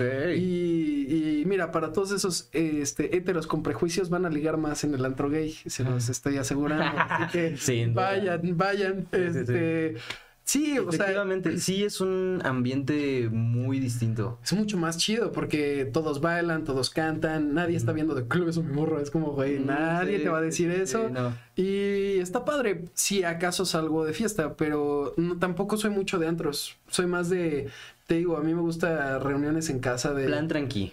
Plan tranquilo, punto que se descontrola, pero en casa de alguien. Me explico, eso me gustó Mm. mucho más. Es como, Sí, sí, si sí. se descontroló, es- se descontroló tranquilo de, bueno, ya me voy a ir a dormir el señor, ¿sabes? O sea, Pero aquí estamos todos, ¿no? ajá, y que sea tranqui, no sé, sí, eso me gusta mucho Sí, más. me das vibras de ser una persona más tranquila, ¿no? Sí, es que aparte no me gustan los problemas y los en los antros siempre estoy así como de que, güey, ¿sabes? Desde el cadenero que te dice, "Ni- no, no vas a hacer problemas porque te parto la y es como de, güey, tranquilo, amor y paz. No, y aparte, no sé si te haya pasado, Pero a mí, sí- a mí sí me llegó a pasar en algún momento que era como que me reconocieron de, de internet, o sea, como que algo así en internet. Y sí llegaban a decirme así de que, ¿qué, güey? ¿Te crees muy verga porque sales en internet? No, yo igual te parto tu madre. Es como, oh, bro. Mira, no me han echado bronca, más bien me ha pasado, de- en el caso bueno, en, en Rico me pasó una vez que en eh, no, no, este, eh, estaba, me faltaba como para el cover. Porque yo, idiota, dije, sí, sí, sí, me alcanza y llegué y fue como, está más caro. Y el que estaba pidiendo el cover me reconoció y me dijo, ¿eres Emilio Treviño? Sí, me dijo, ah, no te preocupes, hermano, pásale. Y yo, oh, qué ¿Tú eres buena- Spider-Man? y yo, Sí. qué buena onda, hermano". Pero, pues sí, pero no me han amenazado ¿Me por puedes eso. pedir un trago como Spider-Man? Exacto. Y yo, claro que sí, hagamos esto una última vez. Ah, huevo, güey, qué Sí. chingón. Oye, y dirías, ah, bueno, es que antes de, de pasar a esta sección, que, que es una, una- una dinámica que tengo para ver qué tan buena memoria tienes, me gustaría poner a prueba tu memoria con un comentario que ya hablamos antes de empezar. Ah, no. Para que no crean que es aquí artero este pedo, no. Es que se lo van a preguntar. Me lo, van- me lo van a preguntar, yo sí me lo preguntaron la gente en mi Instagram. Para la gente que no lo sepa, yo tengo un podcast. Aparte de este, tengo un podcast que se Ah, llama De Fondo. Lo pueden ir a ver ahí en todos lados. Y una vez mencionamos eh, en un podcast hablando justamente de la película de Spider-Man Across the Spider-Verse que se contrataron muchos Star Talents. Ajá, ajá. Se contrataron mucha gente que no se dedica al doblaje, pero que pues para jalar gente a la película, que yo no creo que le hiciera falta, contrataron eh, influencers o actores y mucha gente en su momento estaba enojada por este tema, que es como, ¿por qué le están dando la oportunidad de ese papel chiquito a un influencer cuando se lo pueden dar a alguien que va empezando en el doblaje? Y ahí mencionamos que eh, el doblaje actualmente es muy curioso y, y es muy raro porque suena un poco homogéneo. Todas las voces, en su momento lo dijimos así, todas las voces suenan como Emilio Treviño por 17. Así lo dijimos y nos contestaste un TikTok en su Sí, momento. es que de mi parte, me, primero me mandaron un mensaje de, mira, te mencionaron en un podcast. Pero yo, o sea, me dijeron primero como te mencionaron de una manera chida, entonces fui y les comenté como, huevo, nos vemos en el atril y una estrellita y una claqueta, así. Sí, sí, sí. Y luego yo estaba en una convención en Costa Rica y luego me mandan un mensaje y me ponen, oye, no seas idiota, te estaban echando mierda. Y tú comentando, saludos, ¿no? Y entonces yo fue como, ah, ok. Entonces ya borré mi comentario. Luego me dijeron, no, sí te están tirando eh, buena onda. Entonces dije, bueno, like. pero, pero además es que ni siquiera, o sea, vi el, vi el clip, pero no, o sea, como estaba fuera de contexto, pues se podía tomar de Claro, sí, sí, sí. Y dije, pues está chido, me mencionaron like, güey. Sí, pero ¿qué, qué opinas de, de esa opinión? ¿Es cierto o es fake? ¿Tú sientes que las voces de, de la- del doblaje actualmente suenan todas muy homogéneas? Porque, bueno, particularmente yo sí creo que la tuya es una de las más reconocibles. Incluso si no sabes quién eres como tal, o sea, no te conocen a ti físicamente, sí saben cómo se escucha tu voz, te han escuchado en distintos proyectos. O sea, ¿sientes que sí se ha homogeneizado un poco el doblaje? ¿O no? Em, yo no, no creo que se haya homogeneizado de, de parte de los actores, o sea, creo que más bien ahora es, es como el cine también, o sea, de, de alguna manera todo el cine está buscando ahorita cierto tipo de forma de expresión, casi todos, o sea, todas las películas de Marvel de alguna manera se ven igual, ¿no? Este, este, todas las de DC se ven igual, ¿no? Y todos están en el mismo mood, a menos que haya una eminencia ahí en medio, pero es por direcciones. Yo, la verdad, sí difiero un poco en eso. Creo que hay mucho talento de por medio de actores y creo que hay muchos tipos de actores en el medio. Sí hay, ha habido una cierta tendencia que se busca desde parte de los clientes y desde los estudios a que se escuche mucho más natural. Eh, entonces está como este tono más natural, como, como más, como, como desde el volumen no está tan, hola, ¿cómo estás? No, es como, hola, no, normal. Sí, sí, sí. Eh, pero siento que funciona, o sea, mientras funcione para la historia y para lo que se está haciendo, está bien. También es como esta doble moral y esta paradoja de odiamos los doblajes que suenan de hola, ¿cómo estás, hermano? No sé qué, que yo suscribo que suenan horrible y que nadie se las compra. Pero cuando están naturales es como, ay, ¿por qué se escuchan muy hola? ¿Cómo está? Y es como de, güey, pues como también como, pues es que así hablas tú, ¿no? O sea, Nada quiere. Ajá, y también depende del proyecto, o sea, eh, creo que eh, el doblaje siempre ha sido muy diverso en México y depende del proyecto, el cómo se escuche. O sea, no es lo mismo lo que hago en Chainsaw Man, que es, no tiene nada que ver y está mucho más este, subido de tono, Sí, sí, sí. que Wonka, ¿no? Que es un personaje mucho más, este, Familiar. childy, familiar, mágico y, y- y así es con todos los actores. Así que sí, yo difiero un poco ahí, pero, pero también está bien que haya una discusión de eso. Eso me gusta porque para empezar se vuelve una conversación entre espectador y entre creador, lo cual es interesante y hace que los gremios crezcan. Y lo sea, trae a la mesa, sobre todo. lo trae a la mesa y se tiene que hablar. O sea, a mí me gusta que haya opiniones de todo. Va a haber gente que le guste algo, va a haber gente que no le guste algo y eso está bien, ¿no? De eso se trata el arte, de hablarlo, de conversarlo, de platicarlo, de, de ver qué te, qué, qué te hace sentir a ti, qué piensas tú, conectaste con eso y si no, ¿por qué no? ¿No? Exacto, sí, sí, sí. Y eso me parece válido. O sea, sí, yo, y del, sí, yo, ese es mi opinión. Y, y de los Star Talents, este, este tema de que se contraten a lo mejor influencers o gente que no se dedica como tal al doblaje, quitándole a lo mejor chamba a gente que sí. Pues es un tema muy complicado porque es, es tiene, tiene dos versiones y dos, como toda cosa tiene dos versiones. Yo he podido conocer, obviamente, por lo que me dedico a todos los, los actores que hay en el gremio de doblaje en específico. Y, y obviamente conozco muchos creadores de contenido que son amigos míos. Gaby Mesa, Mr. X, Ibarreche. Son amigos muy queridos que admiro mucho y que, y que respeto mucho y respeto lo que hacen. Y me ha tocado también ver todo el trabajo, lo que hablábamos, que es pensar en ideas para tus videos, editarlo, este, buscar oportunidades, que te inviten a la premiere, ¿no? Este, y estar to- tocando pu- puertas ahí hasta que de alguna manera tengas algo sustentable y rentable. Eh, y yo obviamente entiendo de parte de los creadores de contenido, si te hablan a ti que llevas años echándole ganas a eso y de repente te hablan de, oye, ¿no quieres, este, no quieren tú y Alan venir a grabar en la nueva Sí, película sí de. Spider-Verse? Obviamente dirías, sí, güey, ¿dónde firmo, no? o sea, claro que sí. Eh, entonces, obviamente creo que no es problema de los, de los Star Talents. eh, y también es definir qué es Star Talent. O sea, yo he entrado es como Star Talent a varias películas. En El Niño y la Garza entré como Star Talent desde tener mi nombre ahí con el de Poncho Herrera en el póster y en Spider-Verse hice todos los junkets yo de todas las entrevistas.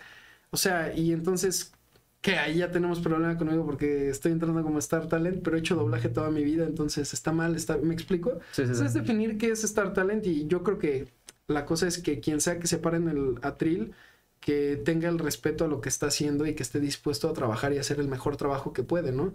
Entiendo que obviamente un, un Luisito Comunica no va a dar los mejores tonos de la vida como te lo daría un actor de años, pero mientras haya la disposición en el atril de, bueno, voy a hacer lo mejor que puedo hacer, pues está cool. Eh, y, y creo que el cliente también, que es el que está poniendo los 50 millones de por medio y que obviamente quiere que vayan a ver su película, Sí, ¿no? sí, sí. pues obviamente este- está ese miedo como de, bueno, tráiganlo a ver si llenamos taquilla. Yo también creo fielmente en que el trabajo bien hecho, no importa de quién venga, de la persona más conocida, de la menos conocida, el trabajo bien hecho vende. Claro. Si tú vas y ves una película que tiene calidad, vende, ¿no? O sea, no importa qué va a vender. Pasó con Mario Bros. la película, no hay un solo Star Talent en la película. Son Mm. puros reparto de actores de doblaje que llevan años y es un gran doblaje y todo el mundo la vio en español y todos los memes salieron en español y, y todo fue en español, ¿no? Entonces, Exacto. eso me, me emociona mucho. Creo que están esas dos versiones, lo de los Star Talents y, y- y esa estrategia de mercadotecnia va a seguir existen- existiendo. Sí. Ahorita hay una crisis en el cine en donde es complicado llenar las taquillas Sí. eh, y es complicado llenar esas salas, entonces obviamente pues pasan esas estrategias. Solo yo lo que me gustaría es que quien sea que se pare ahí pues haga el mejor trabajo posible para el espectador, porque ir al cine es caro para la gente, o sea, es caro, es te sale más caro que a veces o te sale en el mismo precio que tu suscripción de de, de mes, ¿no? De Sí, sí, sí. Netflix, entonces pues sí está está fuerte. Es, es complicado ese tema. Yo creo que fue a la misma conclusión a la que llegamos en, en ese momento, que no era ni culpa de los influencers ni de, del, del gremio que quisiera como acaparar esos lugares que No. podrían influencers. O sea, como es más bien un tema de negocios que no tiene ni que ver ni con un lado con el otro. Ni con el otro, es, o sea, porque también entiendo lo, lo de muchos compañeros actores que es como llevo años en esto. También nadie se está muriendo de trabajo, o sea, en doblaje llegan muchísimas series y muchísimas películas 24/7 todo el tiempo. Sí. Entonces, no es como que también van a estar así de que, ah, me tendré que esperar al siguiente año. No, o sea, están grabando muchas cosas y eso me emociona también. Y me emociona que sean cada vez más reconocidos también. Eh, yo he tenido la fortuna de, obviamente, como he hecho teatro y, y es- y cine y series y todo eso, eh, de que mi imagen sea más conocida y entrar como Star Talent, pero, y por las redes también, ¿no? Pero, pero me gusta que gracias a eso se dé a conocer a muchos talentos que llevan años y que igual y no sabían quién era, ¿no? Y eso está bien, para, sobre todo para que se abran puertas para trabajar más. Claro. O sea, ¿a quién no le emociona, repito, que te hablen para grabar en la Sí. nueva de Spider-Verse? ¿no? Cualquier película, yo, yo jalo. De verdad. Aunque sea solo así como lechero 2, ¿no? Decir que sí, yo, yo quiero ser la voz de ese güey. sí fui. Sí fui, yo fui ese güey. Oye, y poniendo a prueba tu memoria. ¿Tú dices que tienes, tienes buena memoria? Como- Sí, sí tengo buena memoria. Sí, no, pues sí, Sí tengo, creo, pero mira, ya no voy a hablar porque imagínate que ahorita me pones a prueba y luego mal. eh, Es que ajá, justamente vamos a ponerlo a prueba. Traigo tres líneas de películas en las que tú estuviste, en las que tú textualmente dijiste estas palabras. Vamos a ver si puedes adivinar Ok, en qué películas fue la que dijiste esto. Venga. ¿va? Primera. No sabes de guerra, Tomás. Eres recluta de la locura de nuestro padre, por guerras que no necesitan pelearse. Oh, shit. A ver, otra vez, otra vez. No sabes de guerra, Tomás. Eres recluta de la locura de nuestro padre, por guerras que no necesitan pelearse. No, mm. No, no me acuerdo, no me acuerdo de qué. Textualmente dijiste estas palabras. Güey, ¿yo lo dije? ¿Te, te rindes? O sea, es mi voz. No, mi voz. no. Sí. ¿Cuándo dije eso? Lo dijiste en el 2019 en la película El Rey. ¡Ay, cierto!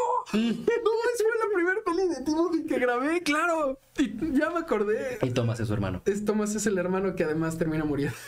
F, si no lo habían visto. ya, ya, ya. 2019. Bueno, Ya pasó mucho tiempo. Bueno, verla. Es el spoiler menos spoiler de la peli. Hay otras más fuertes. Sí, pero bueno. Vamos a con el, con el segundo ejemplo, a ver si, si lo logro. Excelente. Tal vez me hice cazador muy a la ligera, como dices, pero créeme que estoy dispuesto a morir para poder vivir así. Chainsaw Man. Chainsaw Man es, de- es Denji, es Denji. Denji, sí. Es Denji, sí. Que lo cambió un poco porque cazador no es la palabra. ¿Cómo se dice? Eh, Devil Hunter era. No, pues sí, decimos Devil Hunter. Devil también. Hunter, ¿no? Sí, sí, Devil sí. Hunter. Que eso está padre, o sea, que no sea así como una traducción de Alfa 91.3. Me hice de- cazador. Me hice- sí, sí, no, sí. lo dejamos como Devil Hunter. Sí, sí, sí. Y, y agarraste la frase más censurada. Me parece excepcional. Muchas gracias. Está muy chida, la neta. Buen trabajo.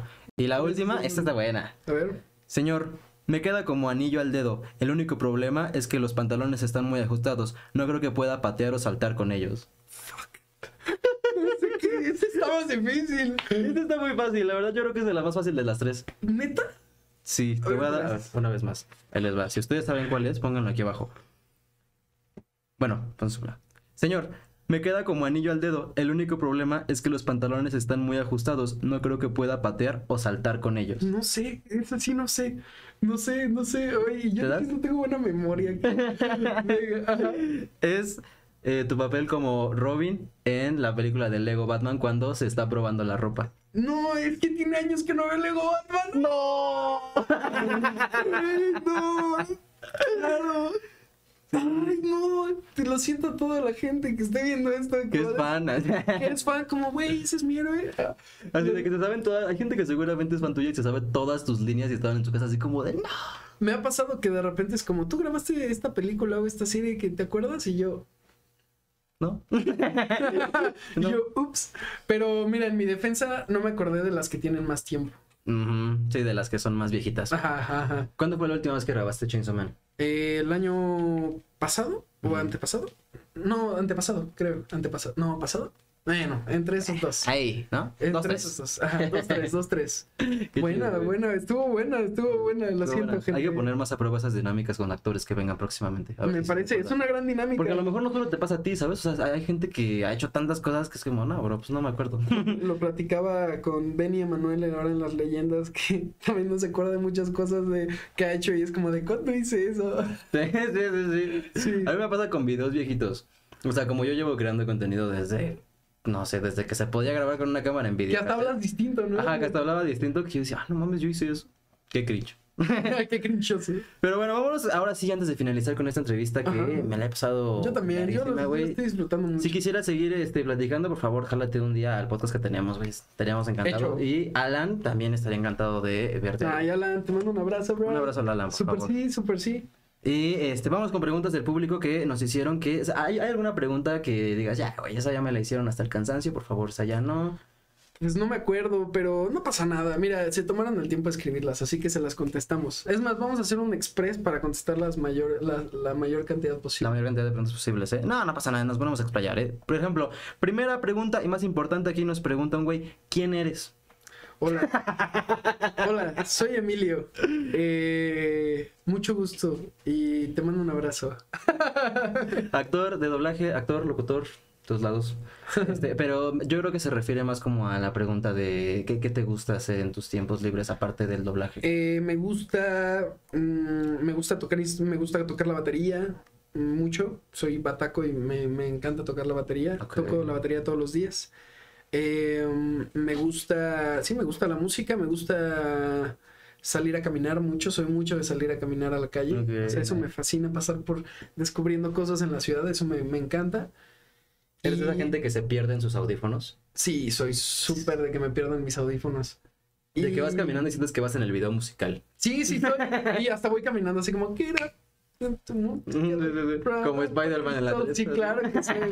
Sí, güey. Yo, ya, por favor, hay que redimir Spider-Man 3. No es tan mala. No está tan mala, está memeable. Está memeable, está memeable. Está buena, sí. No es tan mala. Hasta que se pone mala, pero no es tan mala. Pero este. Me gusta escuchar música, me gusta andar en patineta. Bueno, ya ahora he andado mucho menos en patineta, eh, pero me gustaba andar en patineta. Eh, me gusta andar en bicicleta.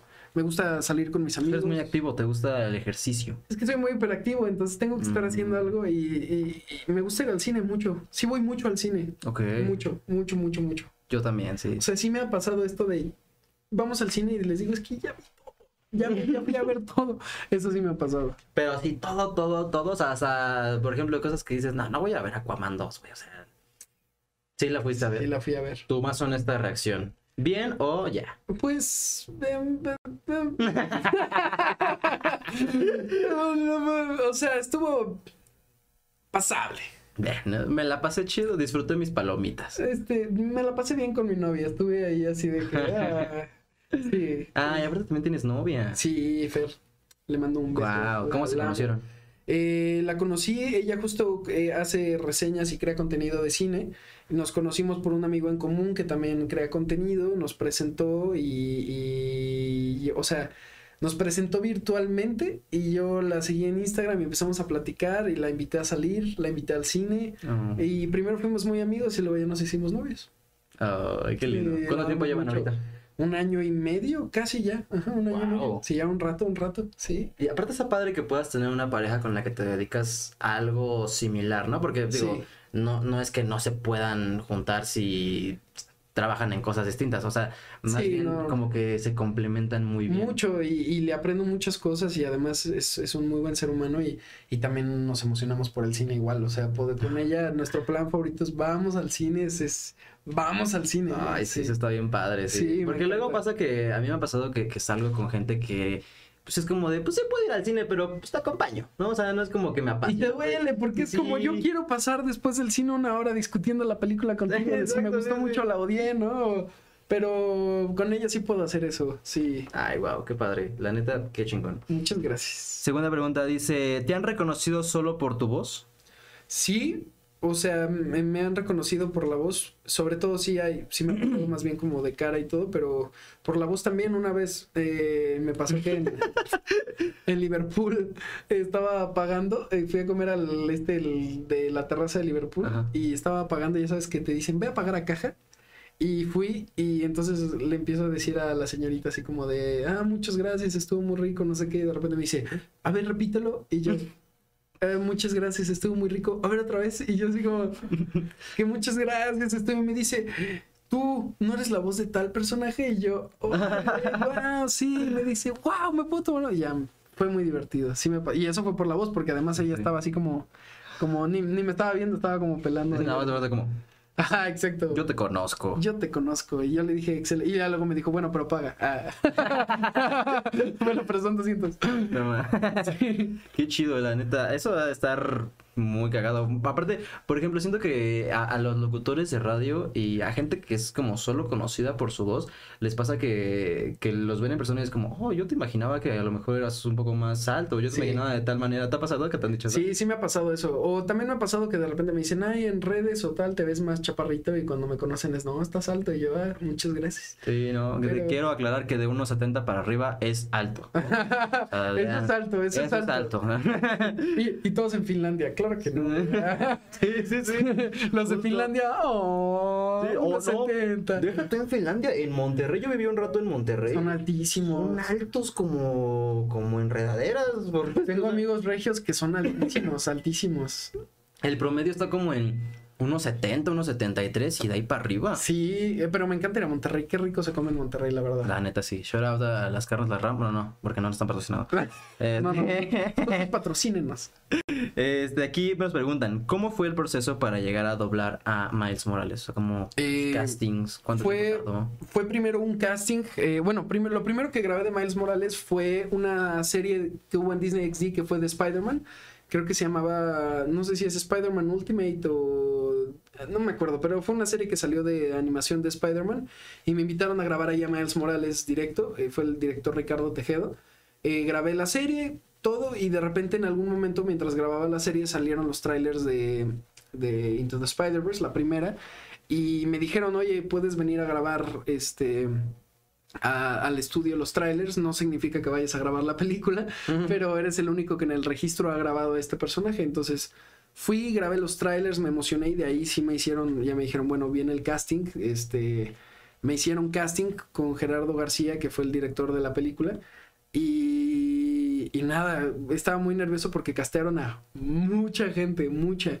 Y había posibilidad también de que, que, que hubiera Star Talents y todo. Y, y, y nada, me quedé y, y me emocionó muchísimo. Y el día de grabación fui con mi playera de Spider-Man a grabar. No. Y estaba, de hecho, estaba el cliente de Sony Pictures de, de Estados Unidos eh, que se llama Charles Herrera. Y me dijo, buena manera de comenzar el proyecto. Y en esta segunda, este, fue muy cool porque también he ido creciendo junto, junto con Miles. Te digo, en esta segunda entré un poco ya más como Star Talent, hice los junkets, todo, y, y fue muy bonito como el ver cómo he ido creciendo junto con el personaje en muchos ámbitos y, Sí, sí, sí. y fue igual de divertido. Fue con el mismo director, el mismo ingeniero de audio, este, y la verdad fue un proceso bien bonito. ¿Dirías que te identificas con, con, con Miles? Sí, muchísimo. Me identifico mucho más con Miles que con Peter Parker. ¿Neta? Sí. ¿Por qué? Aunque amo, amo, amo a Peter Parker. Eh, y también me identifico con Peter Parker. que Siento que todos los Spider-Man tienen una personalidad muy parecida a un. Pero con Miles, no sé, es mucho más. Es mucho más rebelde, siento yo. Y es mucho más. Este. Peter es un poco más como inseguro y tímido. Y como que no siempre está como buscando la. Y, y la guía de alguien más. Y Miles es. Se avienta a hacer las cosas. Miles es como, bueno, y luego ya vemos qué pasa, ¿no? Además, Miles es latino. Es latino, es latino y además eh, es muy musical, le gusta mucho Sí. la música. Él es de esos que llevan sus, Exacto, lo que sí, sí, decíamos, sí. sus audífonos de la calle. Sí, se ve que Miles sabe bañarse jicarazos, ¿no? Él sabe- Obviamente sí. Sabe lo que es una resistencia para calentar el agua. Sí, obviamente sí, que es como de, ah, todavía no calienta. Ese güey sabe cuánto cuesta el camión. ¿no? Exacto. Es, es un personaje con el que yo puedo cercano, empatizar. cercano. Y, y Peter es como de, ay, no, este, vivo en Nueva York. No me gusta el pan, es como, ay, güey, por favor. Ah, exacto. Pero sí, Miles me encanta. Y aquí dice también, ¿cómo capturaste la esencia de, de Miles Morales? O sea, ¿cómo, cómo diste con el tono? Yo ¿O creo, solo ocupas tu voz? yo creo que eh, es que ningún personaje, a menos que sea muy específico la creación de vocal para el personaje, ninguno lo estoy pensando tanto como de cómo va a sonar, sino más bien creo al personaje antes y veo y después de alguna manera la voz se transforma. Miles, eh, lo que decíamos, es mucho más callejero, es de Brooklyn, entonces eh, con Miles hubo un trabajo que fue más bien como musical en el sentido de siento que es un personaje que trae música por dentro y se mueve de cierta manera, habla de cierta manera, entonces es mucho más cool, es más callejero, se permite el rasposito de repente, este, como incluso como Spider-Man, ¿no? Es mucho más... eh, es bromista y es como, es, es, es, es de Brooklyn, lo cual tiene una personalidad. Yo viví un, un año en, en Nueva York y Brooklyn tiene una personalidad. O sea, ¿Cuál tiene- dirías que es la personalidad de Brooklyn? Es super street graffiti, eh, nos gusta el, el, el trap, ¿no? El, el hip hop, es como este... No, es como, Sí, este sí, es. Miles y va con ese mismo ritmo a- y se mueve y todo, y eso se siente en la, en la voz. Entonces, este, a diferencia de Peter Parker, que es de Quincy, es mucho más family friendly, ¿no? Sí, sí. sí. Eh, Blanco. Exacto, exacto. Y, y nada, me, me- así fue. Y obviamente también tiene ciertas características Miles. es- Y en- la primera no tiene que ver nada con lo que es en la segunda. La primera es un niño eh, súper tímido que se está descubriendo a sí mismo, que está en la pubertad, que está así como de le está cambiando apenas la voz. Y en esta segunda es mucho más seguro de sí mismo. Ya lleva tiempo siendo Spider-Man. eh, hasta se hizo su propio, propio traje, ¿no? Y tiene como esta personalidad mucho más segura de sí mismo. Y ya cuéntanos, ¿ya sabes cómo acaba la segunda película? No sé nada, no sé nada. ¿Me ¿Vieron ese francotirador que estaba apuntando hacia acá? Saludos, Sony. No, son las Sony Pictures. Este, no sé nada, real, no sé nada, no sé nada, no me han dicho nada, nada, nada, nada. Wow, es que también hay mucho secretismo detrás de esas Mucho, cosas, ¿no? mucho, o sea, incluso mucho. hasta para ustedes. Mucho, sí nos hacen firmar muchas cosas de que no puedes decir nada. Y, y sí hay como penalizaciones así de que neta si dices. Obvio, obvio, eso es súper real. Pero ¿qué, qué te hacen o qué? Pues, o sea, puede haber, pero no sé, no, no, gracias a Dios no lo he hecho, ¿no? Y no lo, no lo planeo hacer. Probablemente no llegues a tu casa. Pero no, pues seguro te, te cobran las perlas de la Virgen y estás despedido además, ¿no? No, como Pedro Sola cuando mencionó lo de Macor. Eh, así, exacto. Es lamentable. Pero fue tan épico que no lo despidieron de Ventaneando. la verdad te, te queremos todavía aquí, ¿no? Podría ser como Tom Holland que da spoilers falsos para que la gente piense que son reales. Eso sí, eso sí podría ser, eso sí podría ser. También voy dando pistas, o sea, y por ejemplo, con Wonka fui dando pistas de que iba a ser Willy Wonka. Aunque no podía decir todavía, por meses de repente publiqué un chocolatito en mi Twitter. Ah. Y luego de repente publiqué una frase de Willy Wonka. ¿Y a quién sí le cuentas esas cosas? Eh, a mi familia, a mi familia, a mi, a, bueno, a mi novia, a mi mamá. Mi mamá es la primera en enterarse, o sea, que, que grabo algo, es Ajá. la primera. Mi mamá, mi hermano, mi papá, mi- con mi papá también fanatiqueo y es como estoy haciendo esto y con mi novia, con ellos. Pero sí soy muy de, por ejemplo, cuando grabé Across the Spider-Verse no les dije a nadie que ya la había grabado, ni a ellos.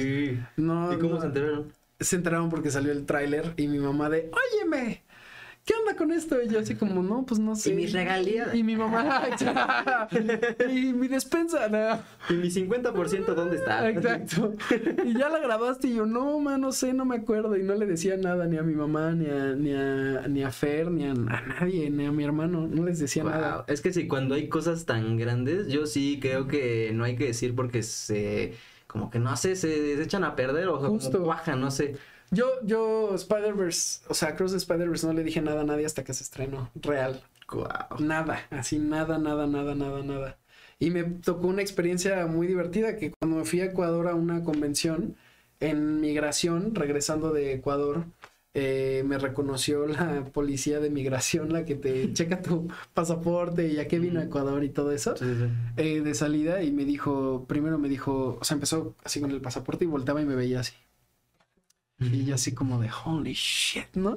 Y de repente me dice, hola, Emilio. Emilio Treviño, ¿no? Y así me dice, solo tengo una pregunta. Y yo, ¿qué? ¿Sale Toby Maguire y Andrew Garfield en la nueva película o no? Y yo así como de, ay, güey, le dije, si le contesto, si no le contesto nada, me deja irme a mi país. Si le digo la verdad, no me mete a la cárcel. Exacto. Y ya, pues me dio mucha risa, pero, pero sí me ha pasado, sí me ha pasado. Y pues no digo nada, nada. No, Cero. la neta, que qué habilidad. ¿eh? Yo sí soy mucho de que, ah, es que me emociona mucho contarle Yo también, alguien". yo Sí, también. sí, sí. También hago especial cuando le cuento a la... O sea, por ejemplo, cuando me quedé con Willy Wonka, a mi novia es súper fan de Wonka y me regaló el libro de Charlie la fábrica de chocolates. Y como le di la noticia, de repente le puse el- un golden ticket en medio de un libro y le dije, es que te tengo que contar algo, no sé qué, qué, no sé. Pero espérame, a ver, ¿me puedes buscar este en el libro rápido en medio ahí que hay?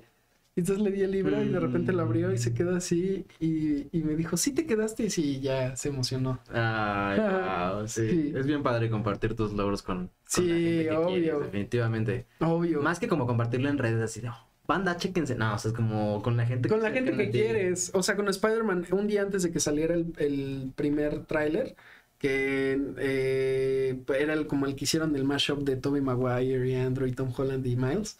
Eh, yo tenía ese, me lo pasaron los de Sony para yo publicarlo al, al, al siguiente día tempranito en mis redes.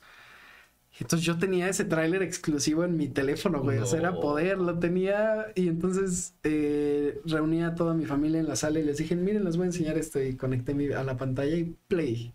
Y ya lo vieron. Ay, sí. ¿Cómo, cómo recibe tu, tu familia lo que hace? O sea, sé que te han apoyado pues desde que empezaste, pero ya, o sea, hubo en algún momento en el que sí te dijeron así como de, ¿a poco sí te quieres dedicar a esto ya en serio? ¿O siempre te han apoyado? No, siempre me han apoyado. Mis, mis papás y mi hermano siempre me han apoyado y desde siempre supieron que quería ser actor. O sea, desde pequeño yo se los dije muy claro, yo quiero ser actor.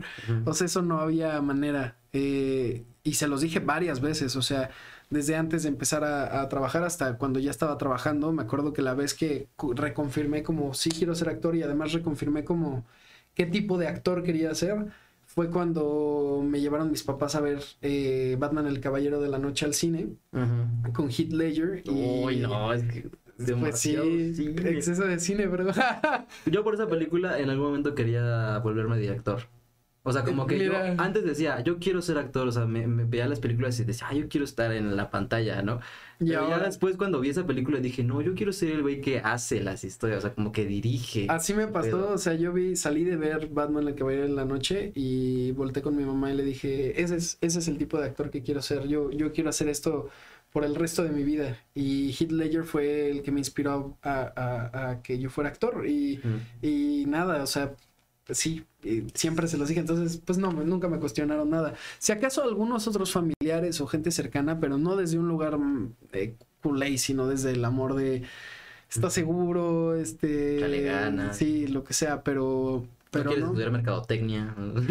Sí, maestros en la escuela me dijeron, como está padre lo que haces, pero este, ¿no quieres como algo más serio? Y yo, ¿qué? Mm. como que serio. ¿Cómo ¿no? que serio? Pues esto es serio, ¿no? Esto va en serio, ¿no? Sí, sí, sí. Sí, pero, pero mira, con que mis papás me hayan apoyado y mi hermano, y, y soy feliz. ¿Cuántos, años- cuántos, cuántos hermanos tienes? Nada más. Uno, un hermano mayor, un hermano mayor, y le mando saludos. ¿Qué se siente ser el hermano menor? Yo, mami, Es padrísimo. me tocó ser el hermano mayor y siempre me tocó ser así como de, ya necesito que desocupes esa cama, por favor. Porque tu hermano necesita nueva cama. Güey, ser hermano menor es padrísimo, bro, porque te tocan tus papás más relajados, siento yo. Sí. Eh, Experimentados, ya le experimentados, saben. ya le saben, ¿no? No están ahí experimentando contigo. Eh, tienes ropa gratis nueva, güey, cada cierto tiempo, ¿no? Es padrísimo. O sea, cuando eres niño, ¿no? Ya cuando eres grande, obviamente, pues te- tú te ocupas de tus cosas. Pero no, es padrísimo, es padrísimo porque, pues mi hermano mayor es mi mejor amigo y, y- y con él siempre estoy platicando y... ¿Cuántos años se llevan?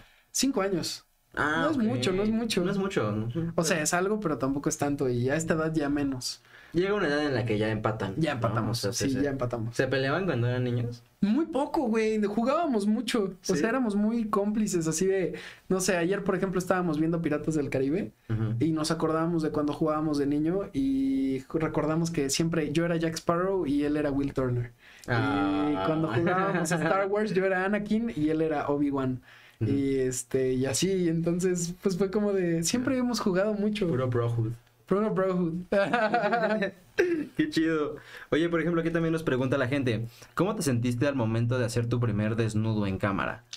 Em, ojo.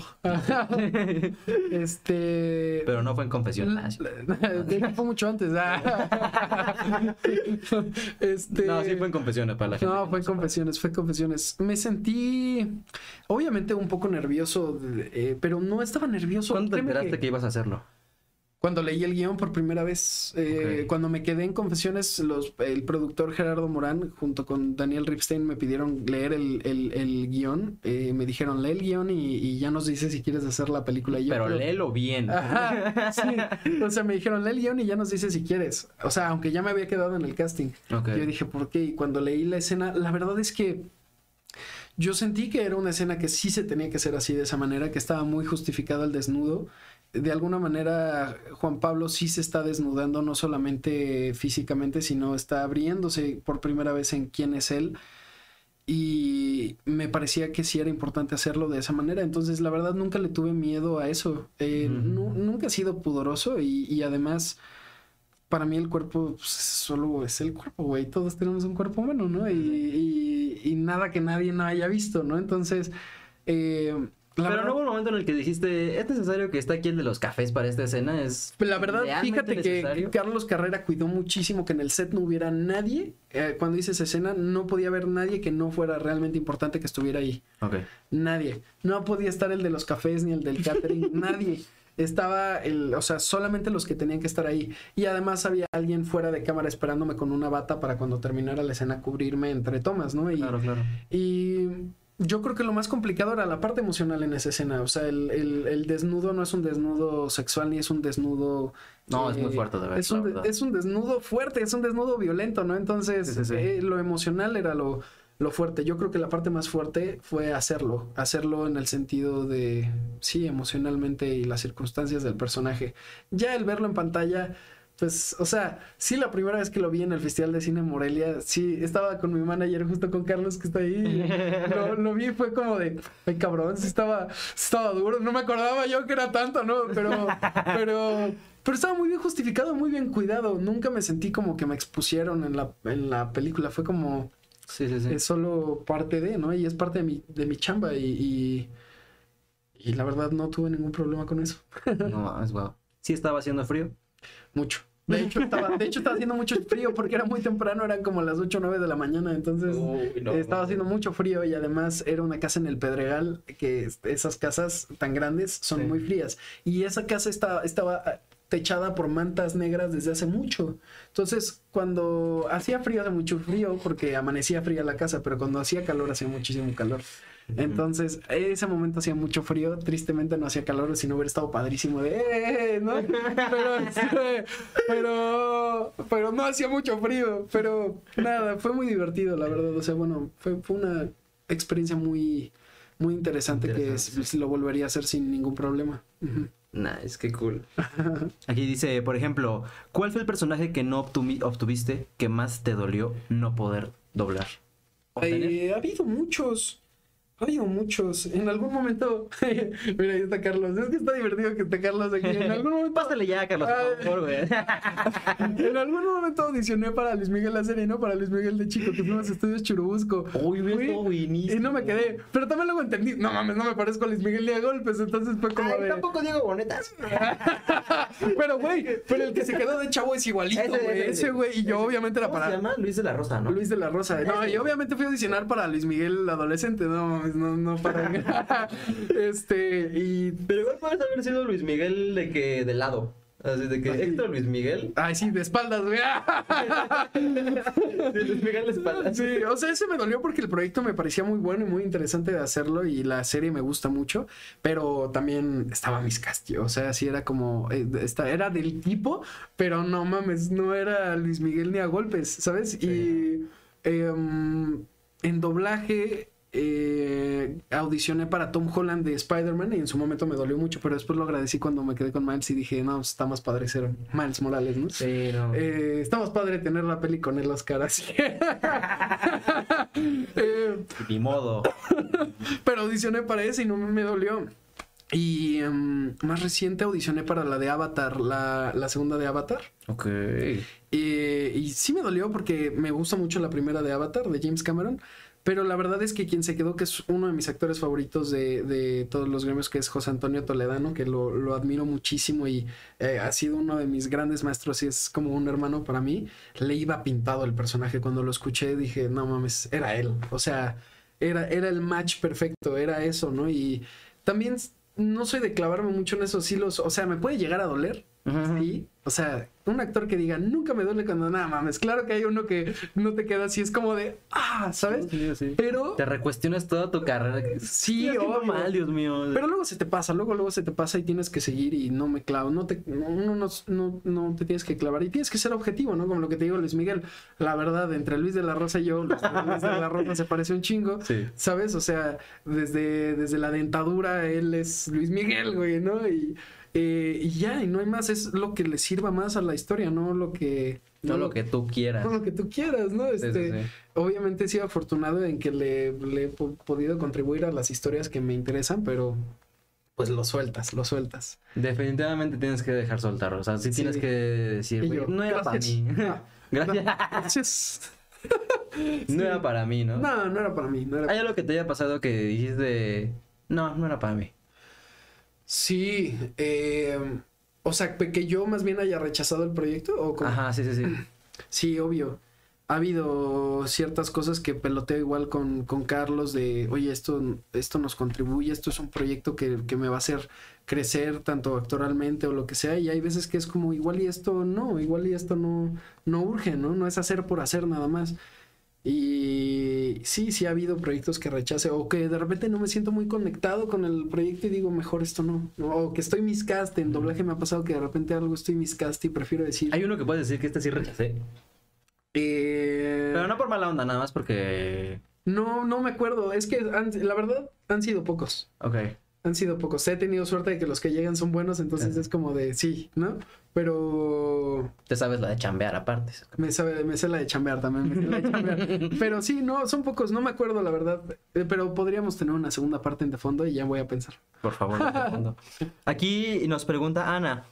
¿Alguna vez conociste a Timothy Chalamet en persona? Ojo que se refiere a Timothy Chalamet como el tomate saladet, así nos referimos todos en El internet. tomate saladet. Al tomate saladet. Sí, sí lo conozco. Sí, ¿Sí lo conocí? Sí, lo conocí. ¿Cómo O sea, fue una. Esta historia la he contado muchas veces, pero este lo conocí cuando me fui a estudiar actuación a Nueva York, a Strasberg. En mi, fue un literal ah, por destino. Es que también estudiaba ahí él, ¿no? Sí, él estudió en La Guardia, ahí en Nueva York. Que La Guardia es, es escuela hermana de Strasberg y así es de la misma alianza. Y cuando me fui a estudiar allá en mi último fin de semana en, en Nueva York, cuando literal el viernes que ya me había graduado y me dieron mis papeles, el lunes iba a regresar a Ciudad de México y les, mis amigos me dijeron, vamos a hacerte una despedida, ¿no? Para, era el único que se regresaba de todos y me dijeron, vámonos a un antro, un bar, a, a echar cotorreo, lo que sea. Fuimos a uno que se llama One on One, que está ahí en el Soho, que está abierto casi todos los días y estaba cerrado y era viernes en la noche y se nos hizo súper raro y entonces dijimos, bueno, vamos a un karaoke. Fuimos a uno cercano que nos querían cobrar cover más canción más alimentos y dije, no mames, no me voy a gastar lo que, lo que no me gasté en toda mi estancia en Nueva York en un fin de semana, ¿no? Claro. Entonces, eh, mis amigos ya se querían ir, me dijeron, "Te celebramos mañana. Y les dije, no, por favor, vamos a intentarlo una última vez. Y literal, agarré mi celular y dije, Siri, ¿no? Bares, bares cerca. Vi uno que ni siquiera, les dije, mira, vamos a este, que es el más cercano, si está chido, nos quedamos, si no, nos vamos y mañana lo hacemos. Nos fuimos, yo iba en el Maps, siguiendo literal así como, gira a la derecha, ¿no? Así caminando. Y de repente vi a un chavo flaquito, flaquito que iba con una hoodie y una gorra, así tapado. que cuando se iba acercando, prim- mi primer pensamiento, que además eh, uno de los actores que a mí me inspiró a irme a estudiar a Nueva York, por el cual decidí irme a Nueva York a estudiar, fue Timothy Chalamet. Eh, o sea, ha sido mi inspiración desde hace mucho y literal, gracias a él me fui a estudiar allá. Entonces, eh, iba caminando, lo veo que viene este chavo y entonces eh, mi primer pensamiento fue, "Ja, ese chavo se parece a Timothy. Se empieza a acercar más y dije, ¿ese güey es Timothy? No mames, es Timothy. Y literal viene caminando y cruzamos así, literal, de hombro a hombro, volteo y le digo, Tim. O sea, dije, chicle pega. Si no es, nada más me va a decir qué pendejo, ¿no? Y ya, este, digo, Tim. Y volteo y me hace, hey, dude. Y yo, the fuck, man. Entonces volteo con mis amigos y les digo, mames, está Timothy Chalamet ahí, güey. No me importa ser fan, güey. O sea, le voy a ir a pedir una foto, no mames. O sea, es mi último fin de semana. Claro. Gracias a ese güey me vine a estudiar acá. Aparte, Entonces, qué chance había, ¿no? Nada, güey. Y además mis amigos me dijeron, pues ve a pedirle. Les dije, ¿no quieren ustedes? Me dijeron, no, güey. En ese momento no nos había sacado Call Me By Your Name. Y fue como de, no, no, dale. Y entonces yo corrí y él iba con otra persona. Le digo, porque aparte estábamos en el medio del sojo. Dije, güey, yo grito Timothy y No. medio Nueva York es como, ¿qué pedo, no? Y entonces yo así como de, tío, tío. Y entonces, este, ella voltea y, este, como que detiene al, al vato y le digo, este, primero, ¿me puedo tomar una foto contigo? Y me hace como de, por favor, no, ahorita no. Le digo, está bien, le digo, oye, pero ¿te puedo decir algo? Sí, le digo, eh, gracias, por- eres uno de mis actores favoritos y me vine acá a Nueva York a estudiar actuación, eh, soy eh, estudiante acá de, de Strasberg y pues te quería agradecer porque tu trabajo me ha inspirado y, y gracias a ti me vine acá y es una de las mejores experiencias que he tenido hasta ahora, entonces solo te quería decir gracias, gracias por inspirarme y gracias por, por ser alguien que ha tal cual inspirado mi trabajo como actor. Pero en inglés o en español. En inglés, Ah. no, en completo En inglés. español nada más acabas de... Gracias, crack. Thanks, bud. y ya, este, fue muy, muy random todo. De verdad fue muy random porque primero volteé y me dice, oh, thanks, man. Are you French? Y yo, yo primero así como de, güey, te acabo de dar mi corazón, cabrón, ¿no? Y, y le digo, no, I'm from Mexico. Oh, Mexico. Y volteé y me dice, de verdad, muchas gracias. Hoy tuve un día muy, muy, muy malo. Y lo que me dices de verdad significa mucho para mí, así que gracias y buena suerte y me da la mano y me dice, ojalá nos toque trabajar juntos algún día. No. Y se va. Y yo así de que cabrón, no me voy a lavar la mano. y entonces, eso fue el viernes. Pasa sábado, domingo, lunes regreso y yo todavía no avisaba a ningún estudio que había regresado de Nueva York porque fue una chinga estar estudiando allá y quería mínimo una semana para recuperar horas de sueño y descansar. Y el mismo lunes me marcan de un estudio de doblaje que se llama New Art y me dicen, oye Emilio, ¿de casualidad ya regresaste acá a, a- a México? Y yo, sí, ¿por qué? Es que tenemos un casting de doblaje para ti, y nos encanta, para una película y nos encantaría que vinieras. Y fui y era para grabar a Timothy Chalamet de King. Y yo No, literal volteo con mi director y le digo, lo acabo de ver el viernes. Es más, mira, no me he lavado la mano. y este, Aquí tengo un chino suyo. Exacto. no, sospechoso. este. Like that. no, ese chino. Y le digo, lo acabo de ver el viernes. Me dice, ¿en serio? Sí. Y ya hice el casting y me quedé y fue la primera vez que grabé a Timothy en, en una película. O sea, ya- él nunca se ha enterado que tú eres la voz. No, güey, no sabe, no, no sabe. Así que ojalá algún día lo conozca y, o sea, ojalá algún día nos toque trabajar juntos en, en Sí, sí, cine, sí. filmando y ya le contaré así como de, güey, no quiero que este pedo sea awkward, pero yo te he grabado, güey. Yo, yo te he doblado. Yo te he doblado. Exacto. Yo he doblado a Timothy Chalamet. ¿Quién puede decir eso, güey? Solo, solo. Kelly Jenner y yo, güey. Tú lo que vienes tú. Sí. Aquí dice, ¿por qué entraste al mundo de la actuación?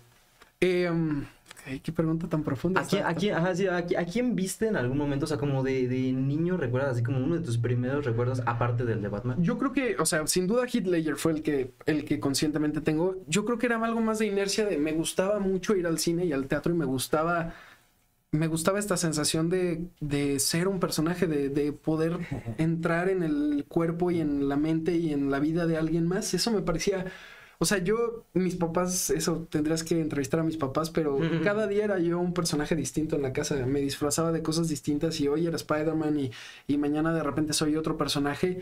Y no era como de, ah, mi niño está disfrazado. O sea, no, güey, ese día era ese personaje. Claro. O sea, mi mamá era como de, güey, ¿puedo hablar con Emilio dos minutos? Porque yo era como de, no, es que soy Peter Parker. No, yo soy Solo de tal". todo, mamá, ¿entiende? Entiende, mamá.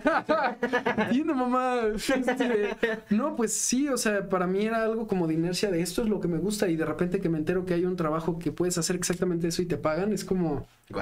¿what? ¿No? Em, y ya después conscientemente me pasó dos veces con Heath Ledger y ya más grande con Marlon Brando. La primera vez que vi a eh, Street Gang Name Design, un tranvía llamado Deseo, y vi el, el trabajo de, de Marlon Brando fue cuando reconfirmé, dije, este es el tipo de actor que quiero ser, esto es el tipo de proyectos que quiero hacer y, el, y, y el- la profundidad hasta donde quiero llegar como actor, ¿no? De, Claro. de entregar un trabajo así, que esté así de vivo. Y me volví adicto. O sea, Marlon Brando es mi actor favorito y así me puse de, ¿quién es este dude? ¿No? Saber todo de él y, y ahora ver On the Waterfront y ahora de repente este, ya vi Nido de Ratas y ver este Last Tango in Paris, ¿no? Y empezar de verdad a, a ver como toda la carrera de él. Y, y sí, esas fueron dos veces que también reconfirmé como sí, es sí. eso. ajá. ¿Te acuerdas de la primera vez que fuiste al cine? Yo creo que, no, de la primera vez no, porque era muy pequeño, o sea, me llevaron desde muy pequeño al cine.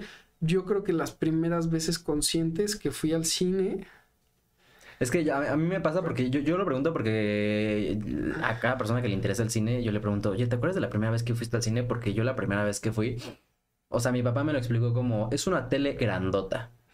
Y yo toda la película estuve esperando a que fueran a comerciales o algo así y no pasó. Entonces salí muy, salí muy decepcionado. Es como, ¿pero dónde están los a mí me lo comerciales, bro?" explicaron como que era teatro, pero era como en una pantalla. Y, y yo pensaba que todos los actores estaban atrás de, de, de la, de la pantalla Ah, ya, ya. actuando. Pero yo creo que la primera vez, o sea, me acuerdo, eso sí me acuerdo muy bien de las primeras veces yendo al cine, la sensación, me sudaban las manos de la emoción. Ok. Pero muy cañón, mi mamá se acuerda, me temblaban las piernas, o sea, yo me sentaba en la butaca y estaba así todo el tiempo. Porque fuiste a ver El Exorcista, ¿no? Exacto, me traumaron. A El viaje Chihiro, güey. no, fui a ver Tierra de Osos, eh, Spider-Man 2 de Sam Raimi, me acuerdo cuando la fui a ver al cine también y me encantaba. Eh, fui a ver... Es que vi muchas, o sea, muchas de animación también, pero me sudaban las manos. A mí, de verdad, de verdad, me sudaban las manos de nervio y, y- y iba a la taquilla con mi papá, porque antes sí, antes ibas a la taquilla a comprar tus boletos, ¿te acuerdas? Sí, que sí, te sí. formabas y todo, y te daban tu librito de sinopsis de varias películas. Ah, sí es cierto. ¿Sí te acuerdas de ese librito? Yo ahí Sí, es todavía tengo de esos libritos que tienen sinopsis. Yo me acuerdo que, o sea, yo lloraba con mi papá de vamos a ir al cine y, y, y en la taquilla yo le decía, denme el librito primero y le decía a mi papá, ¿me puedes por favor leer todas las sinopsis y yo decido qué película ver? Wow. Y literal era de escuchar todas y emocionarme y decir esa, esa, esa, esa, esa, esa, ¿no? Y entonces ibas y comprabas tus boletos. Y luego también otra cosa que para mí era un ritual, me acuerdo que en Cinemex de Pabellón del Valle antes había una pantalla enorme donde ponían tra- los trailers con sonido y todo. Y mi cosa favorita antes de entrar al cine era sentarme, o sea, agarrar una silla y me sentaba a ver los trailers y así me enteraba de qué películas venían y me emocionaba y le decía a mi mamá, cuando salga esa yo quiero ver esa, ¿no? Y, pero para mí era un, o sea, era un, güey, esto es lo mejor de la vida, podría estar aquí todo el día. Sí, sí, sí. Entonces, por eso era- cuando empecé era como algo de inercia, era como, güey, ahora yo voy a poder hacer eso, es como... Sí, definitivamente creo que es algo que, que sí es como, como algo con lo que naces, ese gusto por el cine y las artes, o sea, como que yo, yo he hablado con gente que como que no lo ve de esa manera, es como, es que a mí me da flojera irme a sentar tres horas en una sala de No, cine, es mames, como, para mí "Bro, es- no sabes lo que estás diciendo, güey. Para mí es un viaje, para mí es un ritual, para mí es, es eh, el lugar donde la humanidad conecta. O sea, todos nos da tanta pena sentir que nos ponen en esta sala oscura, ¿no? Este, para que nadie te vea, todos volteados hacia el mismo lado. Eh, pero todos estamos conectados con la misma cosa, ¿no? Y todos estamos riéndonos, llorando, nos dejamos ir como en, en... Sí es un poco estúpido si lo piensas, no estás viendo humanos frente a una pantalla así, ah, ¿no? O sea, sí es un poco estúpido, pero... Pero es un ritual donde realmente en vez de una pantalla es un espejo donde todos nos estamos viendo reflejados y donde estamos escapando un poquito ahí. Y para mí eso es es súper valioso y por eso recalco en que debemos de trabajar en crecer el cine y crecer el teatro y crecer las artes, el que no mueran, que esa taquilla se llene por calidad, no, no por Aparte, no, no solo es la película que estás viendo, sino es toda la experiencia de ir al cine. O sea, Toda. como de, desde que, no sé, vas con tu familia con tu novio con tus amigos y están platicando y entonces llegas y compras tus palomitas y... Todo, todo. Sí, o sea, sí. me pasó ayer con mi hermano viendo, güey, Piratas del Caribe 1 y nos dio sentimiento, no por la película, porque nos acordamos la primera vez que la fuimos a ver al cine juntos y cómo jugábamos de niño eso y de repente fue como, güey, también cuánto el cine se vuelve una memoria emocional, ¿no? Y eh, te acuerdas de cuando fuiste a ver esa película, con quién la viste, cómo era tu vida en ese momento y ahora Sí, sí, cómo sí. ves esa película años después, como lo que me pasó con el viaje de Chihiro, que la primera vez que la vi, pues obvio no es una película para niños, me traumé, no, no quise verla por mucho tiempo y cuando la veo de grande con ya ciertas experiencias, conecta conmigo y digo, ¡ay, wow! Esta es una gran película que, mira, yo tengo la teoría que mis papás no se salieron del cine conmigo porque a ellos les gustó el viaje de Chihiro y dijeron, se chinguen y la vean, ¿no? Pero, pero, pero... Ya sí. llorando así como, ya, ya, ya, mijo, ya, ahorita. Ya, hijo, ya, ya. no Ya. pasa nada, ahorita. No pasa nada, hijo, no pasa nada. Ya, ya. O sea, sí, se transformaron en cerdos, pero Pero es, no- es arte, es cine. No lo entenderías. No lo entenderías, bro. Estás muy joven para entenderlo. ¿Hay algún género que, que te guste más que otro? Eh, no, todos me gustan por igual. Sin duda, lo que más veo es eh, drama, suspenso, thriller, este. eh, ciencia ficción me gusta también. eh, como, sí, todo eso. Es que veo de todo, la verdad. Sí, sí. Comedia también me gusta mucho. Sí. Veo de todo, veo de todo. La verdad es que sí trato de ver de todo. Al igual que trato como actor de no clavarme en, en un género nada más. En, de repente venir haciendo confesiones y, o sea, fue- e- ese fue el cambio perfecto. Traje a mi familia y a mis amigos a ver confesiones, ¿no? En pantalla de mi primera película en cine y es un thriller y tú lo viste así catar, catar, sí, sí. Y al mes les tengo otra invitación y me dicen, ay, no mames, para otro thriller, no, es para Wonka. Y todos así como de, güey, no puedo creer que te acabo de ver hace un mes desnudarte en pantalla y llorar y romperte. Le disparaste a tu papá, güey. Exacto. Y al mes es como de chocolate, ¿no? Oye, por ejemplo, ese tema de, de las rolas, obviamente tú no eres dueño, pero si por ejemplo te invitaran a una convención y te pidieran que cantaras una canción, Sí, obvio, sí. podrías aventártela? Sí, o no te metes así como, no, perdón, tengo que hablar con mi agente. Ah, puedo decir, estaba, estaba haciendo karaoke. No, no creo que haya problema. Sí lo haría, sí lo haría. Y, y durante las canciones de Wonka no hubo algunas que dijiste, no las llego, mano, perdón. De llegarle en notas, no. Eso más bien me pasó en Dear Van Hansen, que tuve que prepararme con, con Anuar eh, Kuril, eh, o más conocido como Regina, Re- Regina Boche, eh, que me entrenó. Re- Regina es lo máximo, es una de mis dragas favoritas. Me entrenó vocalmente para Dear Van Hansen. eh, para poder alcanzar el gi- registro de notas de Ben Plata en la película. Pero en Wonka no, en Wonka más bien lo complicado fue, había una creación de la voz de Willy Wonka. Es decir, hubo una creación específica vocal de así es como debes, como sonaría Willy Wonka. O sea, estuve un mes preparándome con mi coach actoral para crear la voz del personaje y todo. Y ahora era cantar con esa voz, ¿no? Entonces, no estás en cantando en modo popero de... "Ah", no, estás en modo Willy Wonka, güey. Entonces, eh, eso fue lo complicado de Que a, las a la película le llovieron muchas críticas porque en el tráiler no parece como si fuera un musical. No, no parece. Pero ya viéndola, como que mucha gente entra al cine sintiéndose estafada, así de, oye, yo no he entrado con un musical, bro. Pero todas las películas de Willy Wonka tienen canciones. Todas, todas, No absolutamente todas, desde la viejita, de la de Jim sí, Wilder sí. hasta la de Tim Burton, o sea, un palompa, ¿no? Están Sí, todas. Augusto Blue. Augusto Blue, güey, este, Veru Casal y la pero, pero, pues, nada, yo creo que, mira, muchos se quejaron de eso, pero la verdad a la peli le fue muy bien, en recepción le fue muy bien con la gente y con críticas, entonces esta, es como... Ay, porque era musical, pero está padrísima. Deja abajo rápido en chinga en Spotify porque sí me gustó, la verdad. Entonces es como, ah, no pasa nada. Oye, no están las canciones en español en Spotify, ¿verdad? No están viendo a ver si la suben. Espero que algún día la suban, pero, Sí. pero si no, ya se las contrabandearon la gente en el cine, en, en YouTube y así. Sí, sí. ¿Qué opinas de la piratería? Creo que ese es un tema que, que la gente que se dedica al cine como que todo lo, lo tiene mucho como tabú, pero es como, no, es, es toda, aparte de que es toda una industria que deja muchísimo dinero, también es como un medio en el que a lo mejor la gente que pues no puede acceder a pagar todos los fines de semana 70, 80 o 120 pesos de un boleto de cine más lo que te cuesta la comida y así, pues es una manera en la que ellos tienen acceso al cine. Pues pienso que es un tema muy complicado, que obviamente hay dos versiones y dos lados de la historia. Como dices, entiendo a la gente que de repente es como, güey, es que no puedo ir al cine, o sea, no tiene la gente a veces dinero para ir al cine.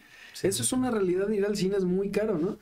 También entiendo lo, cómo a la piratería afecta a, a la industria. En- y mira, no afecta, no va a afectar a, a los directivos de Disney, Universal y Warner. Claro. No, obviamente no los va a afectar en sus 400 millones y, ay, tengo uno menos, no, no pasa nada. Afecta a los creadores reales, afecta a los directores, afecta a- realmente a los que se la están jugando en el set. Eso sí puede llegar a afectar. ¿Cómo, cómo dirías que los afectan? Pues, o sea, hay gente que sí de repente, o sea, hay gente que sí vive de las regalías, hay gente que, o de repente que pasa algo y, no sé, actores que tienen un accidente y ya no tienen una pierna y no filman con, y van a reganar sobre todo las regalías de lo que hayan tenido de, ¿sabes? Ajá, de, ajá. de las reproducciones de, de ese contenido. Entonces, obviamente puede llegar a afectar ahí.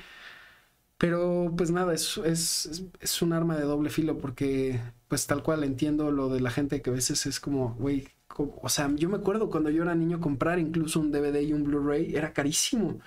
Sí. O sea, ibas a Costco y era como de 300 pesos la peli de Disney y es como de, güey, ¿qué? No mames, no, ¿qué te pasa? En el Tianguis consigo una que tiene no solo esa, sino cinco clásicos de Disney distintos en un solo disco. Sí, yo creo que es- será buscar en el futuro hacerlo redituable tanto para la audiencia como para nosotros y eh, si queremos que bajen los costos del cine, obviamente más gente tiene que ir al cine, ¿no? Claro. También por eso es como la gente que sí puede ir al cine es como ve al cine, güey, si sí puedes y quieres ver la película, ve al cine, por favor, ¿no? Vela en una sala de cine, la experiencia Sí. es única, ¿no? Eh, para Yo que... soy accionista de Oppenheimer, vi esa película. um, me da vergüenza Y es más, soy dueño de un 1% de Oppenheimer. No, o sea, Killian Murphy debería agradecerme a mí en su speech del Oscar. Yo, yo se lo di. Güey, yo, fue por mí. Güey, sí, yo creo que tenemos que trabajar en hacerlo más redituable para todos y que eso pueda ir mejorando ese tema, pero sí es muy complicado. Sí, definitivamente. Además, creo que la gente todavía quiere ir al cine.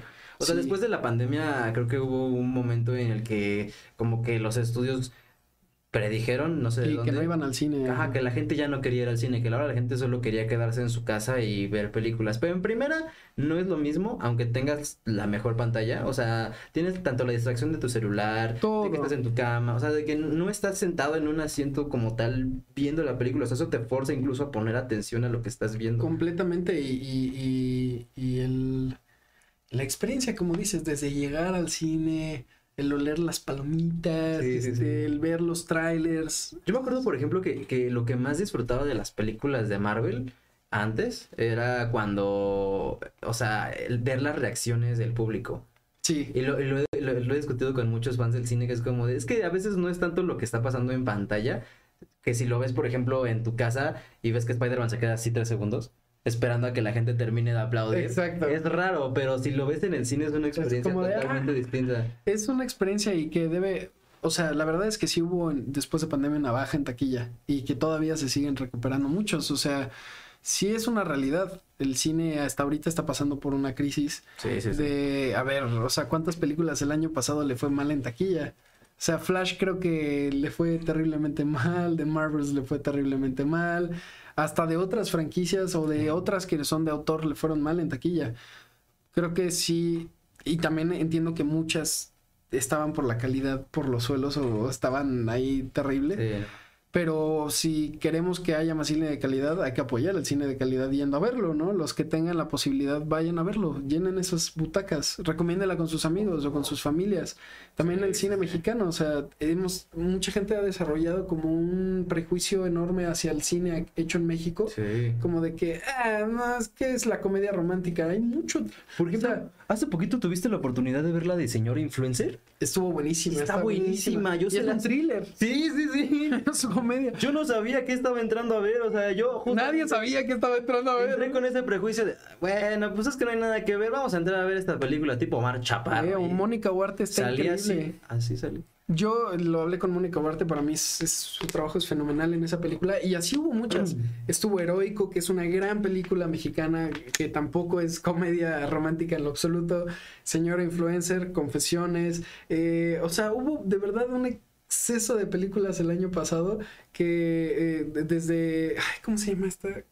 ¿Cuál? Eh, espera, espera, espera, espera. Huesera, Huesera me encantó. Ay, es muy es buena. terror. Es terror y Huesera es buenísima y, Sí, sí, es sí. terror y es mexicana. Y no Entonces, es cañitas. y no es cañitas.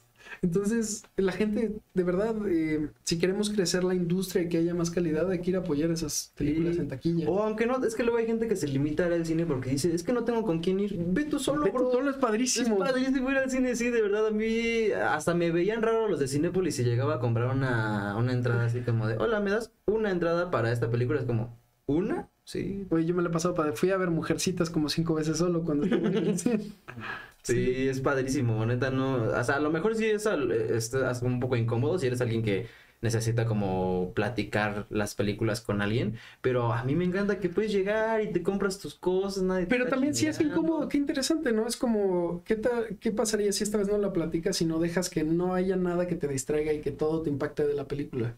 Que también es una experiencia interesante, ¿no? Sí, Eh, sí, sí. No sé, siento que el cine se puede ver de muchas formas y debemos llenar esas salas, sí o sí. por favor, vayan al cine para que Y al no teatro. la industria. Y al teatro. Y al teatro también. mira, si el cine tiene crisis de taquilla, el teatro ya No. mejor ni vamos, ¿no? O sea, el teatro de verdad es, es, es mágico y yo creo que puede llegar a ser incluso muchas veces igual o más impactante que el cine. Entonces, vayan al teatro también. El teatro es súper importante. Hay Sí, sí, muchas, sí. muchas cosas en cartelera. Están las, a la gente que le guste la comedia ácida, están las meninas, que están en Teatro Milán, buenísima. Es, eh, crítica social, política y cultural hacia el país que es, es de verdad entretenido y, y te informas. Está desde cosas más tranquilas como Bule Bule el show que es musical y vas y cantas y te la pasas bien. Yo, yo hace poquito fui a ver una obra de teatro, para que vean que también es así carísimo. Fui a ver una obra de teatro en la UNAM. Ajá. En la, UNAM te ofrecen, eh, o sea, como que hay, hay grupos actorales ahí que se dedican Sí, a sí. armar obras de teatro. Y muy chida, ¿eh? O sea, como que justo también porque no tienen tanta audiencia, ni repercusión, ni, ni nada. O sea, como que lo, ningunean el trabajo así como de, ay, no, pero es que no es de Broadway. O sea, si yo voy a ver teatro, voy a ir a verla a Broadway, no a CU. Es como, güey, no mames, al contrario. O sea, yo, yo salí de esa obra de teatro de verdad fascinado con el trabajo de todos por eh, la dedicación, la dicción tan, tan increíble para aprenderse tantos diálogos. Cómo Es te, complicado. cómo con a lo mejor solamente una silla, una mesa y una luz te pueden transportar y darte como toda, pues una escena, o sea, literal que tú te imagines lo demás. Todo, Sí, todo, sí, sí. todo. Hay muchas cosas en la, en la UNAM, muchas obras. Y está la Compañía Nacional de Teatro, que también hay ahora este. eh, ah, siempre es de Daniel Jiménez Cacho, está ahora, ¿no? También en la Compañía Nacional de Ah. Teatro, y lo puedes ver ahí. Hay muchas cosas en cartelera que pueden ir a ver, entonces. Que de repente también te toca ver luminarias así increíbles. Yo me acuerdo, por ejemplo, que fui a ver una obra de teatro que se llamaba... La madre, no me acuerdo, pero era con, con Diego Luna. Y Eh, todo- ¿Cuál de obra de teatro? Obra de teatro. ¿Privacidad o cuál? Esa, Privacidad. esa sí, mera, sí, sí, sí. Estaba muy buena. Está muy buena y no sé si, o sea, algún momento va a regresar, pero sí, sí. O Es una gran obra. Tener la oportunidad de ver a Diego Luna actuando en vivo hacia dos metros de ti también está increíble. Está Luis Gerardo Méndez también. Bueno, estuvo el curioso incidente del perro a medianoche hace años, ahí mismo con, con Ah, este Luis Gerardo Méndez. es muy bueno. güey. Es una gran obra y una gran novela, gran. Esa me tocó hacerla en Strasbourg en, en mis exámenes finales. ¿Ah, sí? Sí. No mames, qué chido. ¿Quién Me- fuiste? El chavo, El chavo. el chavito. Que para la gente que no lo sepa es la historia de un chavito que Con tiene Asperger. autismo Asperger y tiene que descifrar quién mató a un perro. Sí. Pero es que... Se pone más turbio después y luego... Sí. Se pone más turbio y tiene mucha comedia, pero se pone muy turbia la obra, pero, pero es, una, es una gran obra de teatro. Por ejemplo, ay, ¿sabes cuál quiero ver? Y no he tenido la oportunidad, la de la obra que sale mal. Ah, Es divertidísimo. Dios de mi vida. Ahora está Peter Pan que sale mal. Que también es como toda una, como un sello de que sale mal, ¿no? O sea, Sí, sí, sí, sí, sí. O sea, en Broadway. Empezaron aparte en Off-Broadway esas, esa- esas obras, pero ahora están en Broadway y van intercalando- intercalándolas. Ahorita en Broadway no me acuerdo si está la obra que sale mal o si está otra versión que no es Peter Pan que sale mal, pero no me acuerdo cuál está en Broadway ahorita. Pero no, bueno, es que aparte hay Broadway es otro mundo. Hay hasta el cuento de Navidad que sale mal. Christmas Carol está eh, que sale mal Que también. tú pensarías, ay, es que como sale mal está más chafa. No mames, o sea, No, he visto así cachitos que, güey, equivocarte como lo hacen ahí, Sí. no, está perro. Es padrísimo, padrísimo. A mí me Corres encanta. el riesgo de morir. Está el Juan ahí en el Peter Pan, que es un gran actor también. Definitivamente. Mira, por ejemplo, aquí nos pregunta Bash León, ¿cómo podría empezar a estudiar actuación? Em, pues. Que también eso está cañón, ¿no? O sea- Eligiéndolo. O sea, no, eh, em, entiendo que obviamente hay esta eh, pregunta como de qué escuelas son buenas, qué escuelas son malas, etcétera, etcétera. Creo que cada uno saca su propio criterio. Eh, obviamente cuando vayas a entrar a una escuela investiga, ¿no? De quién es la escuela, quién la lleva, quiénes son mis maestros, mis maestros, quién, qué han hecho, ¿no? O sea, eh, son ac- actores activos, ¿no? Si me van a enseñar actuación, son activos, no activos, este, han preparado a alguien más. Creo que informarte sobre dónde vas a entrar es súper importante, súper mega importante. Eh, cuestionarte todo, ¿no? Sí, sí, Eh, sí. Hoy, güey. ¿Y eso qué fue? me está tronando la casa. Es que ustedes no lo saben, pero se sintió así y los dos tuvimos un micro. Como dije, ya falló la alerta, sí es un pedo.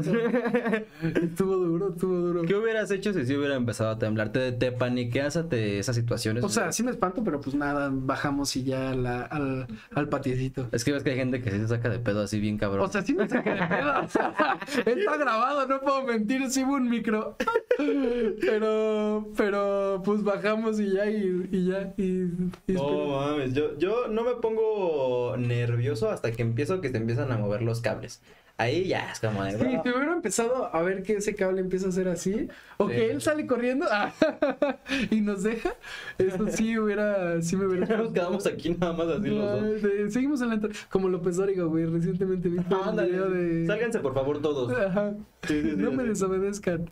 Vamos a guardarla. Calma. No mames, sí, no podría. Sí. Pero te- entonces, eh, Ah. yo creo que se refiere más como a cómo podría, así como yo básicamente no sé nada, como a dónde me dirijo, a dónde voy. Pues investigar, o sea, investigar, investigar desde lo más... Ahora tenemos una bella herramienta que es el internet, ¿no? Irte... Hasta te puedes ir a uno de estos lugares que rentas una computadora por este... por Media hora, media hora y hora. te metes a investigar cuáles son las escuelas de actuación Ciudad de México, o sea, escuelas de actuación, no sé, Mérida, ¿no? O lo que sea.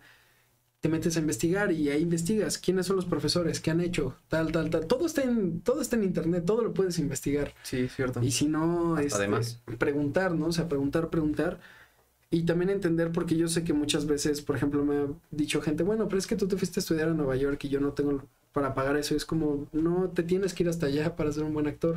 La- los actores hacen a la escuela, no la escuela al actor, ¿no? Y Eso, sí, sí, sí, justo. puedes- ajá, eso. Como que siento que hay gente que dice, no, aunque tengas la feria para lanzarte a la mejor escuela de actuación del mundo, no es tanto como de lo que te van a enseñar ahí, sino lo que tú haces con eso. Exactamente, tú, tú vas a sacar el mayor provecho de donde estés si tú decides sacar el mayor provecho. Y también si de verdad no, que también pasa, ¿no? Igual y no tienes recursos para entrar a estudiar en ninguna escuela de actuación y quieres empezar tú preparándote, de, de llenarte de, de arte y de cultura y observar, observa tu día a día, ¿no? Observa lo que, lo que pasa con la gente en el día a día, o sea, cómo camina él, este, desde estar en el metro y preguntarte de dónde vendrá esa persona, hacia dónde va, viene de malas, viene de buenas, en tu misma vida cuando te pasa algo, ¿no? ¿Qué me detonó este, que me enojara, ¿no? ¿Cuáles son mis triggers, ¿no? ¿Qué me, qué me enoja? ¿Qué me hace feliz? ¿Qué me gusta? Eh, ¿Cómo hablo? ¿Tengo, que, que- Eso, ¿tengo alguna muletilla, no? O sea, ¿Has visto una película que se llama Una película de policías en Netflix? eh, no, creo que no. Pues golazo, es una La película muy, muy buena y que justamente las, los actores que salen ahí no están dando su voz, pero pareciera que sí, o sea, por mucho tiempo en la película, como que es mitad ficción, mitad documental. Está muy, muy buena, la neta, yo la vi y quedé fascinado. Pero es, es justamente, o sea, usan esta herramienta en la que entrevistan a policías reales con cámaras y todo. Y entonces el ac- los actores imitan la manera en cómo hablan ellos, pero al pie de, Al la, pie de la letra, o letra. sea, todo, todo así. Pues es cada observando, inflexión, sí, observando, sí, sí. observando. Es como cuando tú de niño imitabas a un maestro que de- lo veías tanto y tenías escaneado, ¿no? De cómo cojea, ¿no? Ujú. Si, si habla de cierta manera o si, si, ¿Sabes? O sea, veías absolutamente todo sin juicio y eso yo creo, y llenarte de cultura y de arte. O sea, leer, lee, lee, un- lee novelas, lee obras de teatro, este, que tu imaginación crezca, ve arte, ¿no? Ve a museos. Hay muchos museos gratuitos en la Ciudad de México. Puedes ir a museos, ver qué me provoca esta pintura, qué pienso de esto, quién fue el autor, preguntar, preguntar, preguntar, ¿no? Y ahí está la biblioteca Vasconcelos, están muchas bibliotecas que puedes ir y qué libros de teatro tiene, ¿no? ¿Qué, qué plays, qué novelas tiene? Leer, ¿no? O sea, Sean curiosos. sean curiosos, pregúntense, cuestionense absolutamente todo. Eso es el mejor maestro de actuación que hay. Definitivamente, güey. Pues bueno, muchísimas gracias. La neta es Gracias que gracias por los consejos, por la plática, que a menos estuvimos Sí, platicando. estuvo muy neta. divertido, sí. Muy chido. Muchas gracias también a toda la gente de producción que se acaba de rifar con toda la producción. Rifados, Muchas rifados. gracias. Toda la gente que está detrás de cámaras. Gracias a ustedes por habernos acompañado. ¿Hay algún proyecto que te gustaría anunciar? Bueno, que puedas decir que no te vayan a meter Que- 50 que mil pueda- pesos. ¿no? Que pueda decir no, pero viene, pero vienen varios, vienen varios este año. Viene una película por marzo que me emociona mucho, que ya casi estrenamos. eh, una serie de Netflix que vamos a estrenar en estos meses. Entonces también para que estén pendientes. Y más, y ya sé.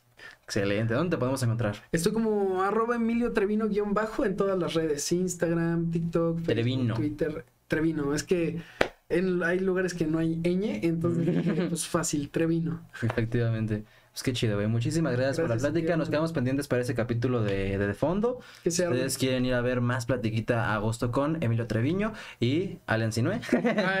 Por favor, eh, vayan a ver de fondo en todos lados y recuerden que a mí me encuentran en todos lados como arroba yopobacard, a el contenido de esta revista también como arroba revista influencer. Y pues nada, nos vamos Emilio, muchísimas gracias. Gracias, hermano. por la Gracias plática, por la oportunidad. Y hermano. pues bueno, muchísimas gracias a todos. Nos vemos pronto en la próxima entrevista. Adiós. Bye.